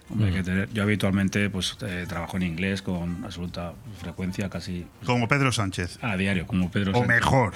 Dios me Bueno, ahí estamos, no sé, no compito, ¿no? Pero bueno, realmente es curioso porque el mundo de los idiomas, pues bueno, por supuesto inglés es prescindible, eh, francés también me manejo medianamente pero mi valor añadido es un poco la labor gestora, la labor de captación de negocio. Yo vengo pues, del mundo pues, técnico, de ingeniería, del mundo comercial. Entonces, pues, pues lo que superviso muy personalmente es pues, eh, eh, toda la gestión de los proyectos. Esto incluye, por supuesto, eh, la contratación de traductores profesionales, intérpretes, que también hablan numerosísimos lenguajes, Actualmente lo que es los servicios de traducción técnica pues era un 30% del negocio. También nos dedicamos otros, en otros ámbitos, pues, de educación, de salud, donde también tengo algo de experiencia. Y en estos casos, pues, pues bueno, eh, lo que es eh, los servicios pues son complementarios a, los originales ¿no? de, de, tema técnico. Entonces lo que sí que participo como aportando ese valor añadido muy diferencial es que personalmente pues hemos hecho traducciones pues en chino, en árabe hace poco para redes eléctricas en Arabia Saudí. Entonces son, hay documentación, incluso traducción de páginas web en cuatro idiomas, entonces donde hay glosarios tecnológicos. Bueno, pues fruto un poco de mi experiencia vital, de que he pasado por numerosos puestos de trabajo, pues en construcción, en maquinaria pues de bodegas, en maquinaria pues de, embalajes. He estado muchos años visitando pues también muchas instalaciones en País Vasco, pues me ha permitido conocer de forma directa e indirecta muchísimos pues, procesos. Y ya no solo en ámbitos industriales, sino bueno, pues en otros ámbitos. Entonces lo que sí que hago muy habitualmente en proyectos críticos es supervisar personalmente todos los glosarios y vocabularios. Y hablando un poco de todo eso, saltamos, si te parece bien, Chema, a ese, aspecto comercial que tú decías. Y como sabes, siempre te voy a hacer la pregunta prometida, porque es una pregunta que solemos plantear a la gente con la que tenemos el gusto de poder hablar en estos micrófonos. Y es una pregunta eh, difícil y sencilla a la vez. Y te digo la pregunta prometida porque te prometí que te la iba a hacer. Y nosotros siempre escuchamos y valoramos todas las respuestas porque todas las respuestas nos enseñan un poquito más de esa holografía que sería la respuesta a esta pregunta no, no, rodea las cosas, Humberto. No, no pero tiene, apenas rodea las cosas. Tiene una cierta lógica este rodeo, verás, Leopoldo, y, es un poco para hacer. me encanta. gracias, gracias. Es un poco viniendo de, alguien como tú, es un honor para mí. Quería decir, quería decir a propósito, que en base a esta pregunta tocamos aquí, como saben, la, la gente que tiene la amabilidad de seguirnos, esos valores como la integridad, la honestidad, la abnegación, el servicio, el sacrificio, el compromiso, la humildad. Y en un sector tan competitivo como el comercial, la pregunta que planteamos a nuestros invitados, ¿suponen estos valores una ventaja competitiva? Una pregunta que me, me avisaste que me ibas a hacer. Sí. La verdad, que he dicho, bueno, pues a ver. Juegas con un poquito de ventaja. Juego con un poco de ventaja. Casi he tenido tiempo para preparar. He dicho, bueno, pues a ver cómo contesto ¿no? Si los valores que defiende el Club de Leones, como por la honestidad, el altruismo, por la amistad, el amor, pues si al final es, es positivo en un mundo pues, comercial o empresarial. Y bueno, yo estoy convencido de que sí, y decir, ¿y cómo justificamos esto? Es bueno, hmm. pues me he acordado de una anécdota durante estos años de emprendimiento, que también he compaginado pues, en etapas en educación, en formación profesional, incluso en alguna ocasión he dado, he dado alguna asignatura pues, de programación a, a niños. Y estaba recordando un día que estaba con una clase con un montón de, niños de 12 años, 13 años, y les estaba enseñando a hacer videojuegos. Y me acuerdo que un día les dije, vamos a hacer un videojuego que sea distinto a, todo lo que habéis jugado hasta ahora. Ah. Pues, ¿qué vamos a hacer? Y va en relación con la pregunta que me has hecho. Entonces, me acuerdo que dije, pues mirad, vamos a hacer esto. Cogí un poco la pizarra, dibujé una, una hoguera muy grande, una gran pelota ahí de fuego. Aquí de hogueras sabemos un poquito. Sí, es verdad. Aquí en Alicante de hogueras sois expertos. Los niños se quedaron un poco asombrados, ¿no? Le dije, pues mirad, y dibujé así un, un pedrusco amorfo. Dije, esto es una roca. Empecé a dibujar ahí unos bichitos. Unos miraban hacia arriba, otros miraban hacia abajo. Hay una roca con unos bichitos que va dando vueltas al fuego. Y ese va a ser el videojuego que vamos a hacer. Y los niños dijeron, "Jo, pues oye, qué juego más extraño, ¿no? Digo, mirad, pues esto está dando vueltas la roca y los bichitos no se caen, ni los de abajo ni los de arriba, y están ahí pasándoselo bien. Se piensan que están muy seguros, pero realmente están dando vueltas alrededor de la hoguera. Y los niños, pues qué juego más extraño, ¿no? Y alguno ya empezó un poco a intuir. Digo, mirad, el ser humano vivimos sobre un pedrusco que está dando vueltas alrededor de, una hoguera, ¿no? Que es un sol. Y de forma consciente e inconsciente incluso nos sentimos que estamos seguros y estamos ahí todos disfrutando. Y ese es el escenario del videojuego. Y dijeron los niños, ah, pues, pues qué juego más curioso, ¿no? Se quedaron un poco sorprendidos. Ah. Digo, bueno, pero eso no es todo, ¿no? Y aquí voy a responder la pregunta que me hiciste. Entonces yo personalmente, pues bueno, no soy muy viajero, pero sabes que alguna vez pues me gusta viajar, te he comentado mis últimos viajes. Y a los niños les dije, pues mirad, eh, tenemos que ponerle... Este videojuego tiene un escenario, que son los bichos dando vueltas alrededor de la hoguera. Pero tenemos que poner algunas reglas, ¿no? ¿Cuál es el sentido de este juego? ¿Quién gana este juego? Ah. que podemos hacer, pues bueno, diferentes, diferentes reglas para este juego. Entonces, cu- ¿cuáles son las reglas ¿no? que rigen las personas que estamos dando vueltas alrededor de, de una bola de fuego? Y hay una cosa que en los diferentes viajes que hemos comentado, que, que hemos, realizamos de vez en cuando, pues que ves en todos los sitios del mundo. Recientemente he estado en Marruecos unos días con la moto y es algo que lo he visto. Lo he visto en otros sitios cuando he estado pues, por Francia en bicicleta o por Holanda y lo ves en todos sitios. Entonces este mundo dices, esto es un videojuego que estamos dando vueltas, ¿cuáles son las reglas del juego? Ah. Y es algo que me sorprende que en todos sitios donde vayas, aquí ahora en Benidorm, en Campello, estos días, pues ves pues, pues un abuelo que va con, con la abuela paseando, ves gente que va paseando el perro pues, por las mañanas, por la playa, ves pues una familia, ves los niños. El otro día estuve en Cabo de Huertas, había muchos tipos de, de parejas, heterosexuales, homosexuales, de todo tipo. Ajá. Y es algo que ves en todos sitios, que yo creo que es un poco pues, el amor, ¿no? El amor al perro, Mm. el amor a los demás, el amor a tu pareja, el amor a tus nietos. Y eso lo ves aquí en Benidorm, lo ves en, lo ves en Marruecos, en Marrakech, lo ves en Holanda, lo ves, vayas donde vayas, yo creo que se ve el amor en todos sitios. Y realmente estoy convencido que, que pueda sonar un poco cursi, que al final las reglas del juego en el que vivimos, pues es un poco el amor, el amor, la bondad. Mm. Y creo que bien, hay gente que puede contraargumentar, pero bueno, también hay mucha maldad en el mundo. Por supuesto que hay mucha maldad y mucha violencia y muchas desgracias. Pero yo estoy convencido que mayor, mayormente el amor, la bondad, la mayoría de nosotros pues, pues nace de unos padres que casi todo el mundo eres fruto un poco de, pues, de un amor, ¿no? Hay gente que no, obviamente, pero mayormente, yo creo que mayormente y al final de los altibajos, las subidas, las bajadas, creo que la bondad, el amor, creo que es lo que mueve el mundo. Ah. Y, y ese es mi convencimiento. Y el Club de Leones creo que promueve estos valores de, de- de- de amistad, de amor, de bondad.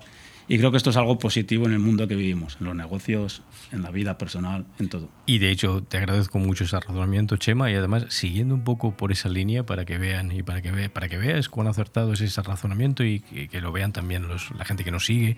Eh, como sabrán, hemos iniciado el primer, el primero de, julio, hemos iniciado el año leonístico, que es el año de, servicio leonístico en el cual pues un nuevo gabinete entra a servir, tanto en los diversos clubes, se eligen los oficiales, la, la gente que va a servir en la junta directiva de cada uno de los clubes, y a su vez tenemos el gusto de elegir un gabinete nacional. Y todos, eh, todos los años el gobernador o la gobernadora elige, elige un lema, que es el lema que va un poco guiar el, el servicio que vamos a intentar llevar todos los compañeros y compañeras leones. Y el lema de este año, elegido por la gobernadora Tania Enríquez, a la que le mando un saludo desde aquí, de parte nuestra y de todos los oyentes, es amar es servir. Y con eso creo que podemos subrayar muchísimo lo coincidente y lo acertado que es esa observación, Chema. Te le agradezco un montón. Es un gusto poder eh, recibir ese tipo de razonamiento de alguien que tiene muchísima experiencia en todos estos campos también. Bueno, pues eh, yo creo que es, la guinda ¿no? que ponemos al, programa de hoy. Chema Núñez, pues muchísimas gracias. Me sorprende muchísimo cuando eh, buceo en tu, en tu página web, tradu con dos Ds de Dinamarca, tradu.com, para todos los que la queráis visitar. Más de 50 idiomas, ¿eh? Traducís. ¿Y esto cómo lo haces? Rápidamente, porque no tenemos mucho tiempo, pero ¿cómo? cómo? Bueno, pues, eh, o sea, me imagino que tendréis colaboradores de. Sí, por supuesto. Al final se trata de una gestión de proyectos integral en el cual, pues bueno, se hace un proceso, una. Se, se, hace unos exámenes antes de, de coger a cualquier traductor o intérprete para un proyecto, lo que se hace es buscar perfiles absolutamente idóneos o en función del tipo de, servicio, pues también, como digo, yo hasta ahora hacía personalmente también todos los glosarios y vocabulario. Incluso varios, hemos hecho proyectos pues, para Suecia, pues me ha tocado hablar hasta con, con fontaneros en Suecia para dar con el vocabulario apropiado, porque sí, muchas veces los lingüistas pues tienen, por supuesto, siempre nativos en su idioma a traducir, siempre nativos porque es la diferencia, pero incluso aunque seas un perfecto lingüista te puede costar conocer términos jurídicos o, de ingeniería. Entonces, pues bueno, es una mezcla, es un trabajo en equipo, es apasionante y, muy demandante en ocasiones, pero eso es un poco. Entonces, pues bueno, 50 idiomas surge de eso, de, una gestión y una coordinación integral de, todos los proyectos con un montón de, profesionales que, que nos unimos para sacar adelante cada proyecto. Bueno, pues ha sido un placer conocerte, Chema Núñez. Muchísimas gracias por haber estado aquí. A ti, Humberto Normey, por dedicarnos este ratito con esta sección Conoce al líder. Siempre un gusto y me quedo con el idioma universal de esos 50 que es el amor. Nos veremos dentro de dos semanas por última vez ya en esta temporada, ya preparando la siguiente. Y nada, quería darle las gracias a, todos ustedes, a todos vosotros por haber estado ahí al otro lado de la radio, habernos escuchado en este martes 11 de julio, donde siguen los Sanfermines, cerca de la casa de este hombre en Logroño, al lado, en el pueblo de al lado, en Pamplona. Y también darle las gracias, por supuesto, al alcalde de Altea, que lo hemos tenido aquí, a Diego Zaragozí también la extensa intervención que hemos tenido con nuestro amigo Santiago Alcarranza de Costa 3 y ahora también de Dexter y a Alex Fratini de eh, Abreca Cobreca, así como a Humberto Normey, conoce al líder. Muchas gracias a todos, ha sido un placer. Mañana aquí a la misma hora para volvernos a escuchar un ratito. Un fuerte abrazo, hasta mañana.